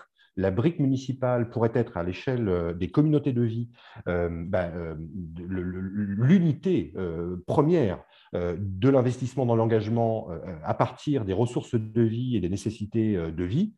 Et, cette chose-là peut tout à fait, euh, moyennant euh, des systèmes et des organisations et de régulation euh, qui peuvent tolérer de la délégation sans pour autant se remettre à des institutions trop éloignées des formes de vie et des espaces de vie, moi aujourd'hui, il y a plusieurs influences qui me semblent dessiner et donner un peu le là. Voilà, donc une démocratie d'en bas, directe, une puissance des affects. Voilà remettre les corps dans leur écologie. Moi, ça me semble aujourd'hui peut-être ce qui manque à certaines propositions que je vois circuler.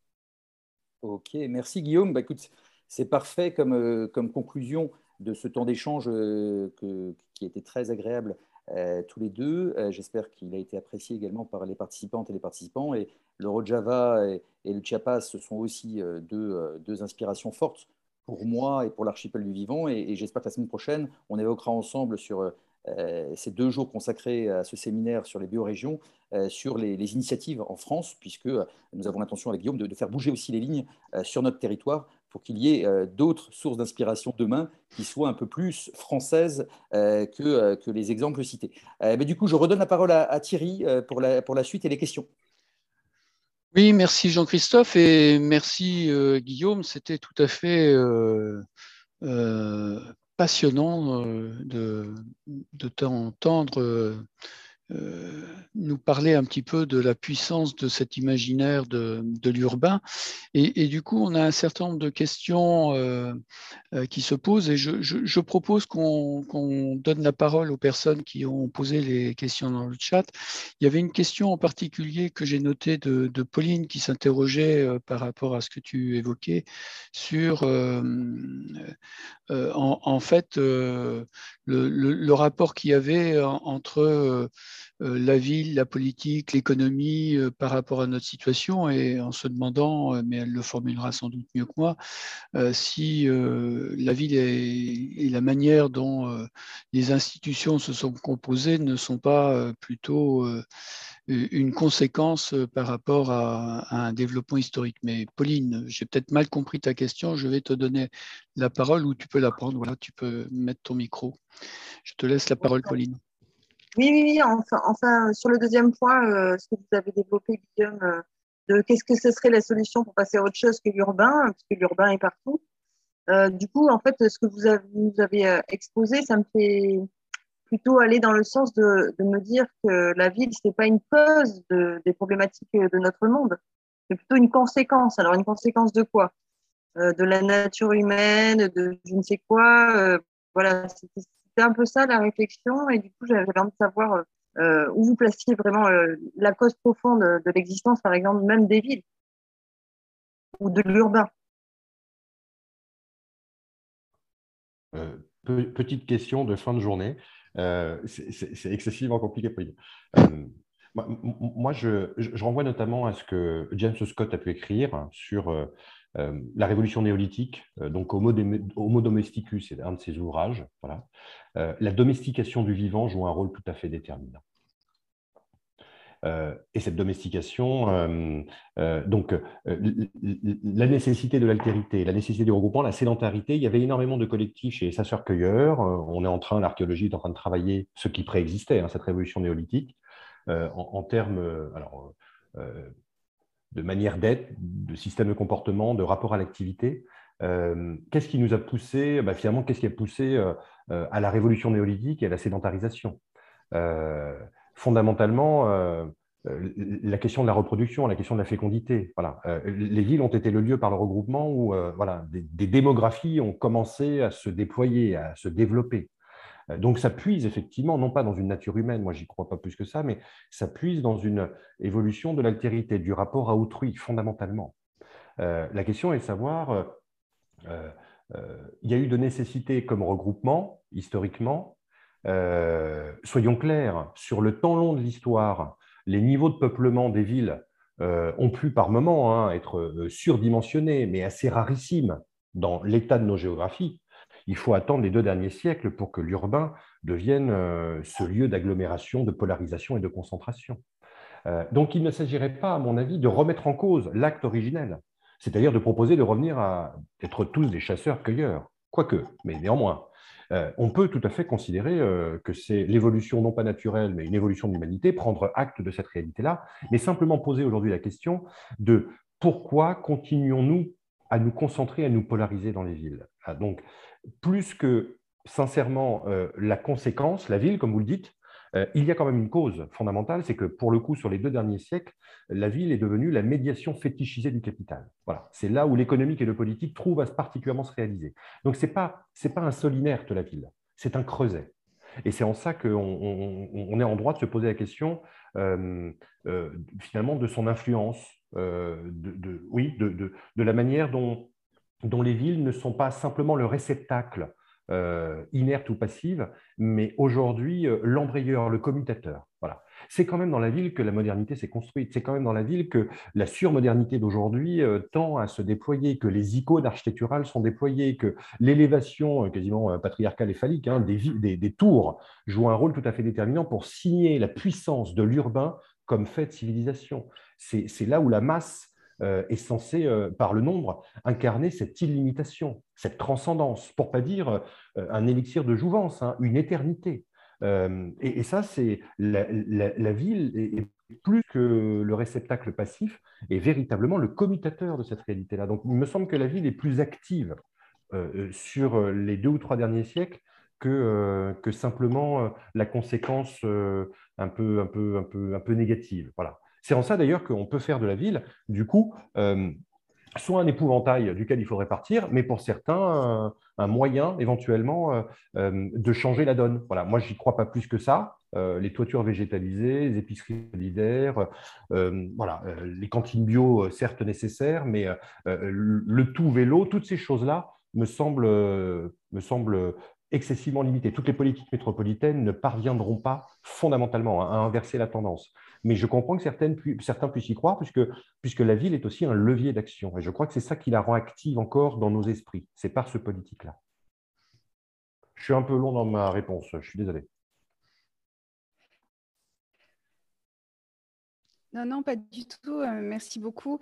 Euh, nous avons maintenant une question de, Carmen. Carmen, si tu, si tu veux bien euh, la poser, concernant la bifurcation écologique et puis le côté un peu urgent de la situation dans laquelle nous sommes. Carmen, si tu veux bien. Oui, voilà, il fallait que je mette mon micro. oui, je vais mettre ma caméra aussi quand même. Voilà. Bonjour. Bonsoir. Oui, en fait, euh, moi, la question que je me pose, c'est qu'effectivement, euh, on sait qu'on n'a plus beaucoup de temps. Enfin, on sait même qu'il est déjà trop tard pour beaucoup de choses. Mais enfin, si on veut essayer quand même de faire quelque chose, c'est faut se dépêcher, quoi. Et du coup, euh, la, civilisation, la civilisation dans laquelle on est, elle est quand même assez résiliente, en fait, je pense. Elle va peut-être s'effondrer à un certain moment, mais moi, je pense qu'elle va peut-être pas s'effondrer si vite que ça. En tout cas, euh, il va rester quand même des, pouvoirs en place, je pense, qui vont euh, accaparer tous les pouvoirs, justement. Et, je ne vois pas concrètement comment on peut mettre en place quelque chose de différent euh, si on est soumis à toutes sortes de pouvoirs, en fait.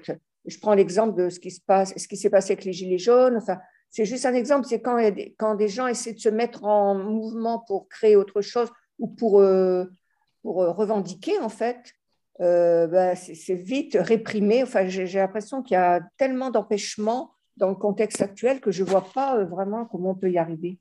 Donc, je suis assez pessimiste, en fait. Et je, je par rapport à la politique, justement, euh, je pense qu'il y a quand même des. On est en, période d'élection, hein, de préélection.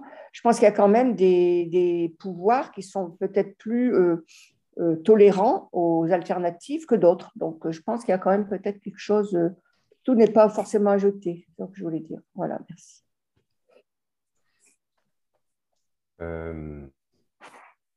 Euh, après, à quel pouvoir vous faites référence, Carmen, en disant que tout n'est pas à jeter? Bah, Je parle du gouvernement, enfin des gens qui nous gouvernent, ceux qui nous représentent euh, apparemment, qui disent nous représenter, ceux qui ont, qui ont tous les pouvoirs actuellement, qui ont la police, l'armée, enfin tous les leviers en fait, qui font les lois, enfin tous ceux qui gouvernent. Mais tout n'est pas à jeter, c'est ce que vous dites là-dedans? Bah, Je dis qu'ils ne sont pas tous pareils. Enfin, il y en a qui sont quand même plus, euh, qui seraient peut-être plus ouverts à des changements que d'autres. Donc, euh, je me dis qu'il faut peut-être tenir compte de ça aussi, parce que euh, sinon, je pense qu'il y a quand même des, des, endroits où c'est quasiment impossible de mettre en place quelque chose. Enfin, J'en sais rien. Disons que moi, je n'arrive pas à, me représenter comment on peut faire, en tout cas. Voilà. Mais du, coup, euh, moi, je n'ai pas de réponse à ça. Je veux juste rajouter un élément euh, qui, que j'ai omis, mais qui va dans ce sens-là, ou en tout cas qui nourrit euh, la marque. C'est que la ville est historiquement, parmi les valeurs hein, qu'elle a, auxquelles nous a enjoint ou que nous avons intériorisées, est celle symbolique du pouvoir et de la visibilité du pouvoir. Voilà. Il me semble aujourd'hui qu'il y a énormément d'alternatives qui, à bas bruit, se sont rendues discrètes. Mm. Et je crois qu'il y a quelque chose du ressort de la discrétion qui est en train de se jouer, de la mm. prise du recul et du refuge. Alors, euh, il faut être clair, si tout le monde décide de partir dans la discrétion, ça va faire du bruit. Ça ne sera pas forcément très discret. Non, non, mais il n'en demeure pas moins que dans l'ordre des pouvoirs aujourd'hui, je crois qu'il y a énormément de brèches aux marges, aux lisières qui s'ouvrent, qui font politique et qui donne un foisonnement, mais dont on parle finalement, je, pense qu'on a des lunettes un peu déformantes de la réalité. Mais ces lunettes déformantes, c'est typiquement une construction d'urbain, c'est-à-dire une, construction de la puissance et du pouvoir, de décision, de symbolique d'incarnation, etc. Même là, même dans nos lunettes, je crois qu'on a un rapport au pouvoir qui est un peu déformé. Donc, euh, moi, je, en fait, je suis un éternel optimiste, hein, mais c'est parce que je travaille aussi sur des cas de communautés et d'alternatives.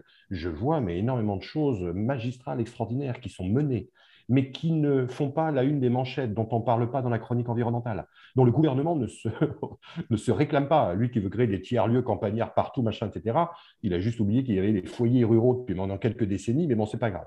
On est, euh, je crois qu'il y a un décalage croissant. Voilà, on n'a pas la même vue de ces réalités-là, et, le miroir déformant, il est quand même très, très urbain. Voilà. J'invite tout le monde quand même à, considérer que depuis ces lunettes-là, eh ben, il y a des choses, il y a des réalités à bas bruit qui existent et qui ne cessent euh, de, réarmer les puissances et de recréer de la joie, dont on n'entend jamais véritablement parler. Et c'est peut-être mieux comme ça, mais elles existent. Et elles existent. Ok, merci. Merci Carmen pour ta question et merci Guillaume pour la réponse.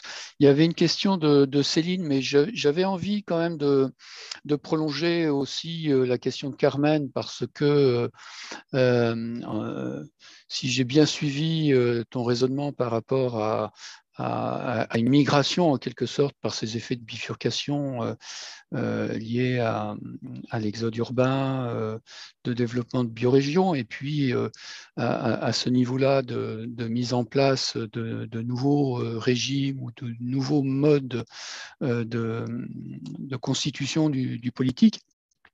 Euh, reste dans, la question de Carmen, euh, bon, euh, tout n'est pas à jeter, mais la, question, elle se pose peut-être pas simplement dans ces termes-là.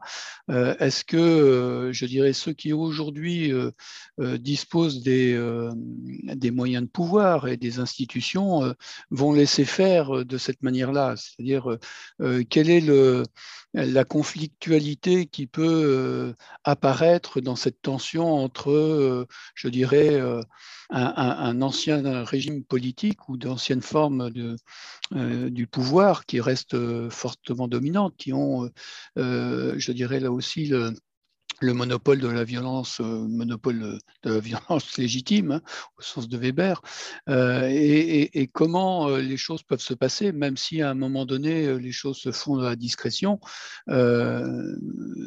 On, est dans un contexte qui est pour le moins celui d'une forme de désobéissance civile, mais à un moment donné, la contrainte peut s'exercer. le pouvoir ne va pas se laisser dessaisir facilement, me semble-t-il. Qu'en penses-tu, Guillaume? Oui, j'adhère totalement. Maintenant, je constate très pragmatiquement. Reprenons confinement, pandémie, pandémie, confinement. Les nouvelles biopolitiques qui sont imposées à nous par, euh, euh, bah, par, les pouvoirs en place, hein, euh, voilà, la distance, le cantonnement, le confinement, etc., ont, été des règles pour gérer les masses, en fait, fondamentalement. Donc les surdensités, donc les fortes concentrations. Et, du coup, prenons exemple de ces moments-là, des règles qui ont été dictées, le fameux kilomètre autour du domicile dans lequel on pouvait tolérer euh, une certaine liberté pour s'ébrouer, euh, n'a jamais ou très peu été contrôlé dans les campagnes. Alors qu'il était dans les espaces urbains surveillés et sursurveillés. Bon. Euh, donc, il y a, moi je suis entièrement d'accord avec toi, il y a un risque de dérive, de technocrature et de douce tyrannie. Ça, c'est clair. On est engagé dans cette chose-là. Les moyens techniques utilisés sont des moyens qui viennent redoubler cette réalité-là. Il n'en demeure pas moins que de se retirer, de se rendre discret, de trouver refuge, aujourd'hui, ne permet pas aux autorités, avec tous leurs moyens, de contrôler l'entièreté des centimètres, des mètres et des kilomètres carrés qui composent l'hexagone. Voilà. Donc, s'il s'agit de désobéir à un moment donné, euh, ce n'est pas ce à quoi j'invite, mais chacun est libre. Hein, voilà. Euh, s'il s'agit de désobéir, si c'est peut-être ce à quoi j'invite, euh, ça dépend du lieu dans lequel vous le réalisez. Voilà. S'il s'agit de désobéir sous le lampadaire, là où on est le plus éclairé et le plus visible, euh, ça peut, croyant que ça va euh, créer un système d'alerte auprès des, décideurs euh, et des représentants, moi, il me semble que c'est un peu vain, mais je, je, vois bien que certains défendent cette idée-là. On peut faire une politique qui est euh, discrète, cachée, ça s'appelle l'infrapolitique. On peut jouer des règles en les retournant à notre avantage, mais pour cela, soyons clairs, euh, il ne faut pas être balisé, tracé systématiquement. Donc il faut changer de cadre de réalisation de cette infrapolitique. Voilà.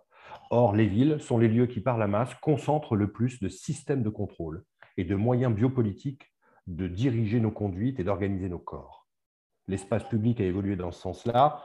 Euh, tous les espaces euh, privés et communs semblent évoluer dans ce sens-là, les architectures évoluent dans ce sens-là, euh, les signalétiques au sol ou en haut évoluent dans ce sens. Enfin voilà, tout est fait pour nous enjoindre alors à la marchandise d'un côté et plus largement aussi à la police au sens de comportement policé. Voilà. Moi, il me semble que sortir des cadres, c'est peut-être justement réarmer une puissance affectionnelle et passionnelle mais à condition de ne pas le crier haut et fort et de le clamer sur les toits. Voilà.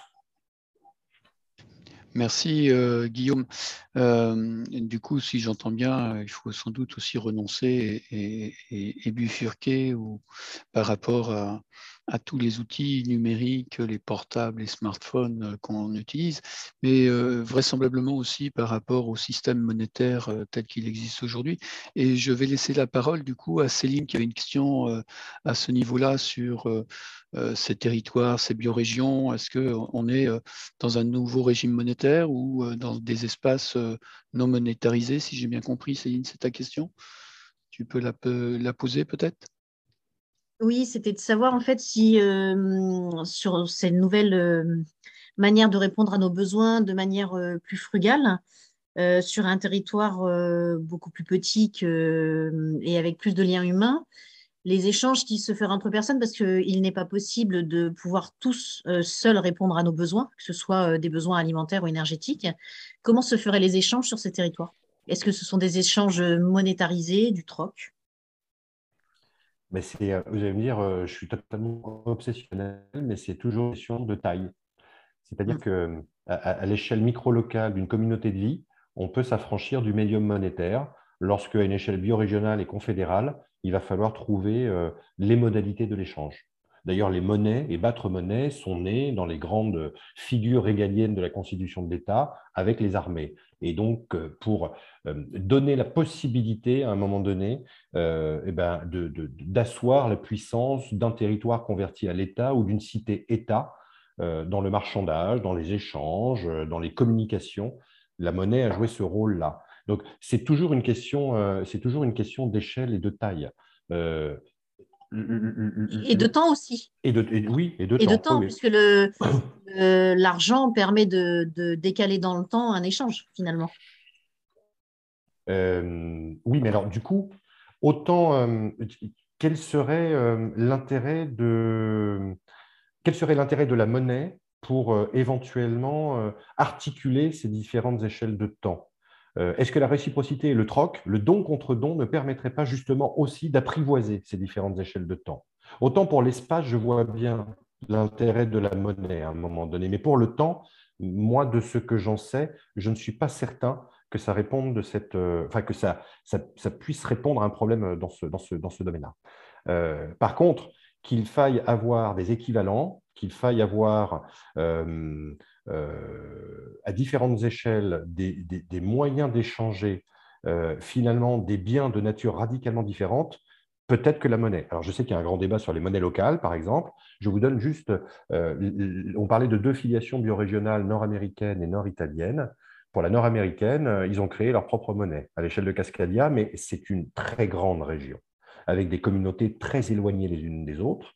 Euh, l'expérience nord-italienne est très compatible avec le système, non pas marchand, mais voilà, plutôt réformiste. Donc la monnaie euh, ne dérange pas plus que ça, à condition qu'elle soit réaffectée à des besoins sociaux et à des biens communs euh, de l'environnement. Dans les deux cas, on retrouve la monnaie. Voilà. C'est une question d'échelle, puisque là aussi, Cascadia nord-américain, grande région, et les exemples nord-italiens, pour le coup, sont de plus petite échelle, ou de plus grande si vous êtes géographe, mais bon, plus réduite dans l'espace, mais néanmoins très liées euh, à des politiques territoriales et à des process d'aménagement que les collègues nord-italiens euh, veulent réorienter vers euh, la soutenabilité ou la durabilité des territoires. Pour la frugalité et la sobriété, moi, je crois à un moment donné que c'est aussi une que c'est surtout une question d'échelle.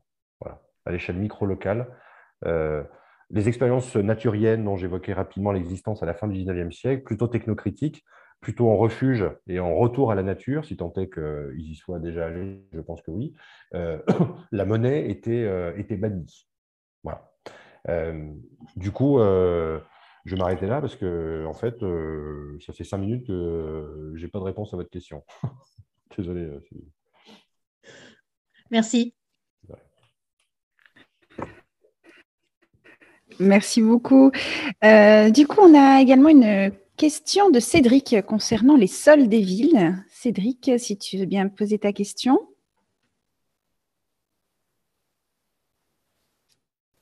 Je, crois, je, crois, Nadège, je crois que Cédric n'a pas de micro, donc euh, il, faut lui, il faut poser la question à sa place. Ah, eh eh bien, alors, donc euh, la question, euh, si j'espère être fidèle à, la question de Cédric euh, que j'avais notée, donc est-ce que les sols des villes sont particulièrement fertiles et devraient-ils être réparés?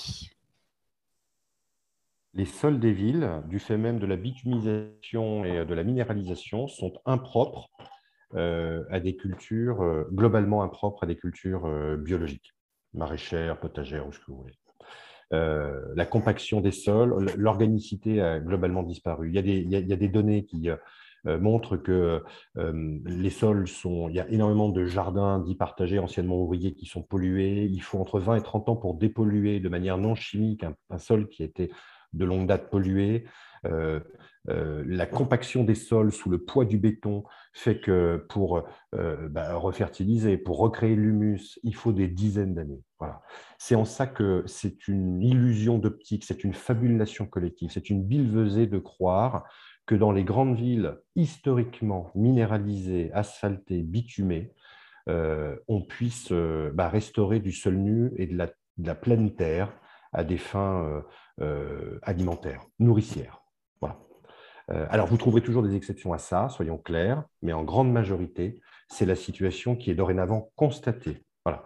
Et beaucoup, du coup, de collectivités territoriales déchantent un peu. Et force est de constater que euh, toutes les données euh, semblent, converger. Ce n'est pas une matière inerte, je ne vous apprends rien, et l'avoir maltraité des décennies, voire des siècles durant, voilà, ça ne se fait pas d'un claquement de doigts. Donc, je crois qu'il y a une question de temps qui se pose si on veut euh, se donner les moyens, il va falloir prendre le temps, 20, 30 ou 40 ans. A-t-on ce temps-là? Moi, je, ne fais que rebondir sur ce que je crois disait Carmen tout à l'heure. Le temps est un peu compté à un moment donné. Merci beaucoup. Effectivement, euh, cette urgence, on, la ressent et puis l'actualité nous, la fait sentir aussi euh, de manière un petit peu surprenante. On ne mhm. s'attendait pas, pas, tous à, tout ça. Mais moi, une question que je me posais, que j'aimerais bien que, avoir ton avis là-dessus, c'est concernant la couverture médiatique. Alors, tu as un petit peu répondu euh, sur le fait qu'il y avait pas mal de, nouvelles organisations, de nouveaux mouvements qui se créaient, qui n'étaient pas dans le viseur, hein, qui n'étaient pas relayés. Il y a question moi, de la compétence euh, euh, et euh, justement de, savoir comment relayer ce qui se passe vraiment dans, les, dans les campagnes, ces nouvelles façons d'habiter le monde, comment elles peuvent être relayées par des, par des journalistes ou par des, des médias qui sont exclusivement citadins, urbains et qui ne sont que de passage, parce que je pense que justement cette façon d'habiter, c'est quelque chose qui ne se voit pas forcément au premier coup d'œil. Est-ce que la couverture journalistique et, médiatique de, de, tous ces mouvements ne pose pas problème pour, euh, voilà, pour, pour pouvoir pour faire de la publicité dans le bon sens du terme de, tout ce qui existe. Est-ce qu'on n'a pas un, problème avec ça? Euh, Si, on a un énorme problème et, et moi, je, de, là où je parle, hein, donc ça n'est que modeste, hein, mais je vois 90% de mes collègues universitaires euh, défendre l'urbain métropolitain parce qu'ils y vivent, parce qu'ils y trouvent intérêt, parce que c'est, soyons clairs, une petite bourgeoisie intellectuelle, hein, dont je fais partie très certainement, donc euh, ce n'est pas si péjoratif que ça, en tout cas à ce moment-là hein, de mon raisonnement, ça va le devenir sous peu. Euh, et, ce sont eux qui sont relayés majoritairement par des médias qui sont eux-mêmes très métropolitains et très urbains. ce sont des cibles privilégiées de toutes les activités que les villes et les métropoles ont développées et continuent de développer de manière concentrée. Mais je continue dans ma petite expérience. Cette histoire d'exode, dont je rappelle que le terme est peut-être inapproprié, a néanmoins fait bruisser dans quelques médias. Il y a même des médias qui se sont créés autour de ça. Je pense à Néo-Ruraux, des choses comme ça. Euh, et en fait, le, point de déclenchement, c'est lorsqu'un journaliste lui-même commence à se poser personnellement des questions et aller habiter ailleurs, en télétravaillant peut-être un peu, et bien là, du coup, ce n'est pas égotique, hein, on fonctionne toujours comme ça. Dès qu'on vit les choses très directement, on est amené, euh, bah, c'est ce que je disais tout à l'heure, on change de cadre, on change de pensée, on change de vision et on fait évoluer sa propre. Et là, on voit des médias qui commencent à relayer des expériences personnelles, mais de leur propre vie, en fait. Voilà. Euh, ils relayent l'expérience de collègues qui ont décidé de débrancher et donc ils vont en faire reportage, etc. etc. Et c'est comme ça que qu'un cas, certains médias s'ouvrent à cette chose-là.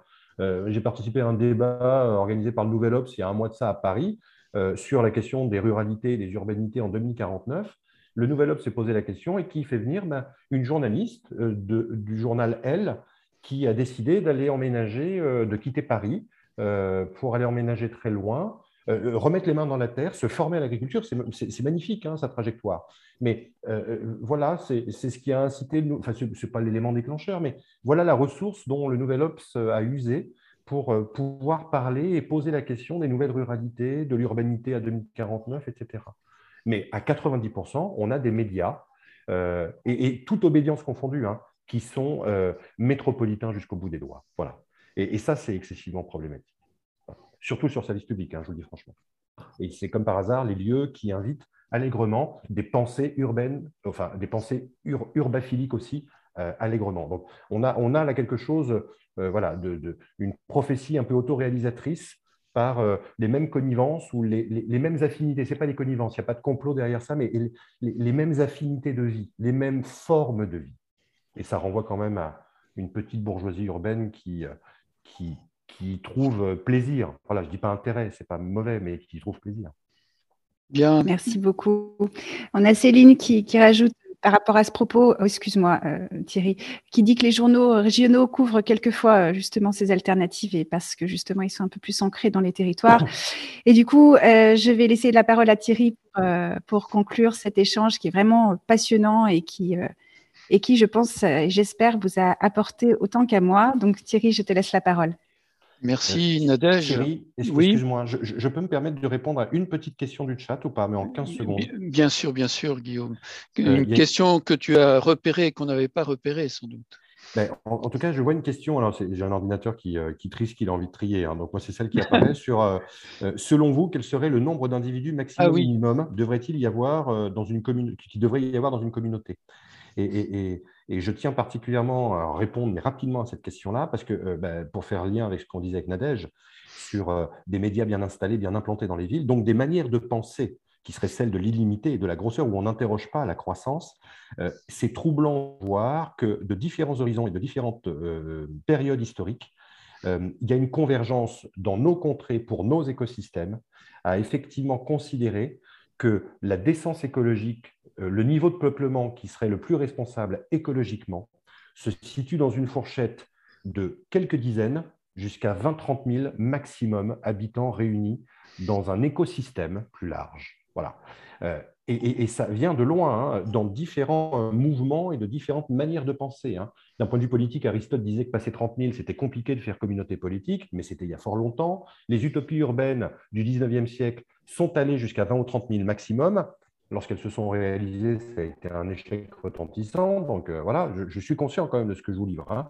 les villes en transition aujourd'hui, à 90%, sont des villes de moins de 10 000 habitants.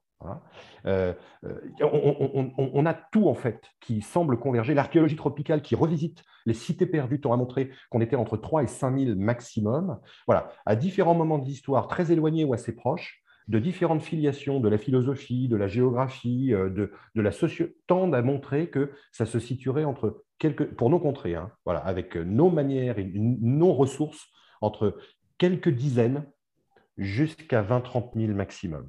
D'où d'ailleurs, et je terminerai là-dessus, le regain d'intérêt pour les petites villes aujourd'hui. Je crois qu'il y a quelque chose qui est en train euh, de, traverser les esprits et les groupes sociaux euh, autour de la densité euh, n'est pas apaisante pour les corps et n'est pas de belles vertus écologiques. Je ne fais pas des débranchés, des exodés, je reprends le terme et je termine là-dessus, des, des, utopistes, des idéalistes, des fins connaisseurs de l'écologie et de sa radicalité, mais il semblerait quand même qu'on retrouve encore aujourd'hui, par le désir de taille autre et de strates urbaines autres, on retrouve euh, ben, cette, cette échelle-là de quelques dizaines à tout au plus 20, 25 ou 30 000 habitants. Voilà, je tenais juste à préciser parce que la question a été posée. Oui, merci Guillaume d'avoir euh, précisé ces éléments-là. Euh, j'avais noté effectivement la, la question et, tu avais apporté quelques éléments de réponse déjà en citant le chiffre de 10 000 à peu près euh, pour qu'on soit dans une géographie compatible d'un point de vue écologique, mais sans doute aussi anthropologique, enfin reprenant les différents axes sur lesquels effectivement tes, réponses euh, aux questions de Jean-Christophe ont, porté. Euh, juste avant qu'on termine cette, euh, cette, cette, cette visio, cette rencontre, quelques points que, que j'ai notés, moi, qui, qui ont ponctué un petit peu ma compréhension de, de notre échange. j'ai noté, mais en, lisant aussi tes ouvrages, hein, le, le, poids finalement de, de cet euh, imaginaire imaginaire de, l'urbain et la nécessité de, et on en a parlé, tu en as parlé, de décoloniser cet imaginaire. Mais il me semble, puisque tu es revenu jusqu'au jusque très profondément dans l'histoire, au niveau du néolithique, c'était aussi un peu la question de, Pauline. donc c'est tellement ancré en nous qu'on on peut toujours se poser la question de comment on va réussir à, se débarrasser de, cet imaginaire. Alors tu as donné des, pistes. Euh, effectivement, on peut se dire que, bon, il y a déjà, euh, tu as parlé d'un d'un exode urbain euh, qui, euh, à bas bruit, qui déjà se manifeste depuis une bonne quarantaine d'années. Mais en même temps, tu disais que c'était souvent néanmoins pour transporter encore, je dirais, dans l'espace rural ou les plus petites villes, dans des espaces où euh, il s'agit pour euh, certaines franges de la population qui peuvent se permettre euh, à travers, je dirais, une double résidence, de, respirer un peu sans lâcher totalement l'urbain ce qui peut ouvrir peut-être des espaces de dissonance cognitive. Et peut-être que c'est justement cette conscience à un moment donné de la dissonance cognitive qui peut faire basculer. Mais bon, j'ai un peu l'impression au terme de cette rencontre que tout ça, c'est une question de, de à quelle vitesse ça va se jouer par rapport à la vitesse à laquelle le système s'effondre. Euh, et j'ai un peu l'impression que, enfin, c'est un petit peu ce qu'on ce raisonne au niveau de l'adaptation radicale, hein, euh, c'est que vraisemblablement que l'effondrement ira encore un peu plus vite que euh, l'enfoncement des villes euh, ou des mégapoles dans la Terre. je pense que les mégapoles vont encore tenir un certain temps, même si elles s'enfoncent de quelques centimètres ou quelques dizaines de centimètres. Mais comme Carmen le disait, peut-être que l'effondrement va un peu plus vite. Et je reste sur cette interrogation de, qui a été posée de cet exode urbain dont on parle, même si le terme n'est pas forcément totalement approprié, qui est encore largement composé vraisemblablement d'une frange qui peut se le permettre, même si tu, tu as distingué des franges peut-être de précaires, mais tout le monde ne peut pas faire ce, je dirais, ce, saut. Hein. Euh, une frange aussi de, jeunes euh, euh, qui renoncent finalement d'une certaine manière à, l'espace urbain. Mais comme tu le notais toi-même dès le démarrage, le R du renoncement est peut-être pour nous une des choses les plus difficiles. Et j'imagine que pour les jeunes qui le font, c'est n'est pas forcément sans, arrachement. Sans, regret ou sans enfin il y, a plein de choses qui peuvent se passer là à cet endroit et donc, du coup, euh, euh, j'ai l'impression que ces biorégions qu'on appelle euh, un petit peu de notre vœu, ce basculement dans l'autonomie radicale reste sans doute un, un, pas qui est compliqué et que peut-être que ça ne pourra se faire que dans un moment avancé de ce processus d'effondrement et que ça reste compliqué à anticiper. Voilà un petit peu moi ce que je, retenais euh, par rapport à, cette tentative euh, peut-être un peu réductionniste de, synthèse de, ce qui a pu se jouer dans les échanges que tu as eus avec euh, Jean-Christophe. Il y a peut-être un point sur lequel tu veux revenir, Guillaume, avant de laisser la parole pour terminer totalement à, à Nadège. Euh, non, c'est euh, juste pour euh, aller dans ton sens, en une fraction de seconde, on, comment dire, ça, ça, va être compliqué. On est rentré, moi pour moi, dans une lutte des existences, hein, du, fait même, du, fait même de la dévastation du vivant, soyons clairs. Ça va, ça va aller en s'accélérant. Et, et, le seul souhait que l'on peut avoir, et à mon avis c'est la seule solution, c'est que euh, d'une manière ou d'une autre, nous arrivions à, renouer euh, préalablement avec le vivant, c'est-à-dire à, refaire corps avec ce vivant-là. Euh, c'est la seule solution plausible et tangible pour trouver un équilibre non asymétrique, donc symétrique, entre les ressources de vie et l'humanité. Mais pour ça, effectivement, il y a une décolonisation assez générale de nos manières de nous considérer comme humanité. Euh, il va falloir entrer dans l'effondrement, que certains moments un peu cathartiques, tels la pandémie et peut-être d'autres, incitent à des réflexions et accélèrent le processus. Moi, c'est le pari, en fait, ou en tout cas le souhait que j'en ai, parce que si euh, on attend bien plus longtemps, ça va être dramatique pour la majorité de la population. Mais on ne peut pas faire autrement que retisser des liens vertueux avec nos écologies de vie. Et du coup, ça pose la question de l'urbain là-dedans. Oui, alors euh, je, je, rebondis hein, parce qu'effectivement, tout ça est très stimulant et, et je vois Nadège qui, euh, qui attend un petit peu pour conclure, mais euh, j'ai quand même envie de prendre deux minutes euh, sur euh, ce que tu viens de dire. Effectivement, il y a des, moments d'accélération. La pandémie a été un moment d'accélération, mais on voit bien que sitôt que les choses se sont, entre guillemets, un peu calmées, tout le monde n'a de cesse que d'essayer de, rattraper le temps perdu, en, quelque sorte.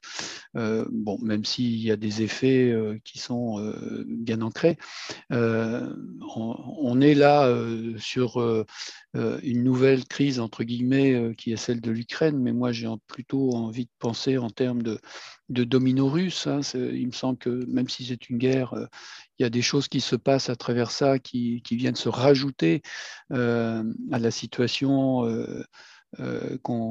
mondiale de pandémie qu'on vient de connaître, euh, avec des tensions euh, fortes sur, sur l'économie, les prix, l'accès à un certain nombre de ressources qui, qui, mettent en avant les problématiques de résilience alimentaire. Enfin, il y a toutes les problématiques qui sont liées je dirais, à, l'anticipation en quelque sorte des récits d'effondrement euh, semble se mettre en place là. Euh, est-ce qu'on est dans un, avec cette guerre de l'Ukraine dans un de ces moments d'accélération, d'après toi?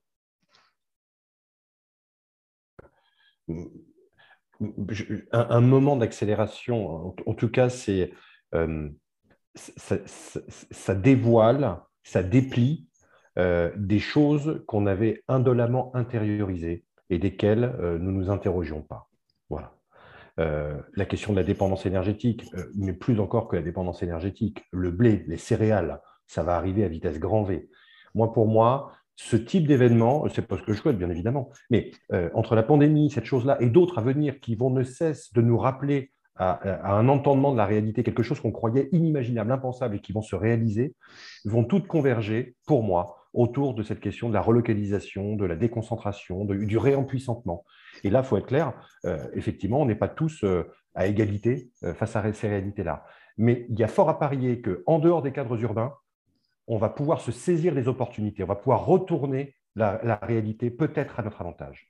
Que depuis les cadres urbains, où, je suis désolé, on nous a tout simplement arraché de la nature. On n'a plus de lien direct à ces choses-là. Donc, c'est peut-être aujourd'hui les urbains qui sont les plus en risque, en fait, par rapport à cette somme d'événements qui vont accélérer euh, l'histoire de, l'humanité, en fait. Donc, euh, c'est là où euh, je ne suis pas en train de dire il faut, il y a les bons, les moins bons, il y a ceux qui ont l'avantage, ceux qui sont dans la situation à. Non, il faut penser à tout le monde, il faut n'abandonner personne. Mais force est de constater que c'est depuis les espaces urbanisés métropolisés qu'on est les moins adaptables pour la radicalité dont on parle. Voilà, on est les moins préparés, où on a le moins de ressources éventuelles pour pouvoir faire face à la somme des catastrophes qui vont ne cesser de s'accélérer. Bon, bah écoute, euh, merci euh, Guillaume pour cette euh, conclusion et je laisse la parole pour terminer à Nadège. À toi Nadège. Oui, merci beaucoup. Mais écoutez, adaptation radicale, on est là aussi pour essayer de, justement de, se confronter, de discuter, de d'échanger sur ces thèmes qui sont euh, absolument puissants et dévastateurs quand on y pense. Mais voilà, on n'a pas de solution. Personne n'a des solutions. On pense que ça risque d'être très compliqué, surtout toujours pour les plus faibles, les plus fragiles d'entre nous. On voit aujourd'hui qu'à travers euh, euh, les métropoles et les grandes villes, il y a une faiblesse notamment par rapport à, à l'alimentation et puis par rapport au, regroupement qui crée des problématiques. Merci Guillaume d'avoir été euh, très très clair là-dessus. Je trouvais vraiment passionnant. Je voudrais également remercier l'archipel du vivant dont nous, faisons partie, Jean-Christophe qui a posé les questions à Guillaume, Guillaume qui a bien voulu se prêter à cet exercice. je voulais également remercier les équipes d'adaptation radicale et puis remercier toutes celles et ceux qui ont bien voulu jouer le jeu de, de ce soir et de en espérant que vraiment vous ayez, trouvé euh, des réponses ou alors de nouvelles questions parce que chercher toujours à comprendre, c'est quelque chose qui nous habite à l'adaptation radicale comme à l'archipel du vivant. J'espère euh, que vous pouvez euh, vous endormir tranquille, que tout ça n'a pas été trop perturbant. On est tous un peu victimes d'éco-anxiété, c'est bien normal. Mais moi, pour qui, suis partie à la campagne vraiment, mais dans la campagne vraiment, je vous assure que euh, le fait justement de reprendre contact avec beaucoup de choses, notamment ben, le vivant, les arbres, la nature, ça fait du bien. et donc, je, ne peux que, qu'aller dans le sens de Guillaume et de ce qu'il défend. Merci à toutes et tous. Euh, vous pouvez retrouver l'émission en podcast très vite. Euh, nous allons communiquer aux différentes personnes qui se sont inscrites ainsi que sur nos différents médias. Merci à toutes et très belle soirée. Au revoir Guillaume, au revoir tout le monde. Merci à vous. Merci. Merci à tous de votre participation et à très bientôt pour euh, de nouvelles rencontres.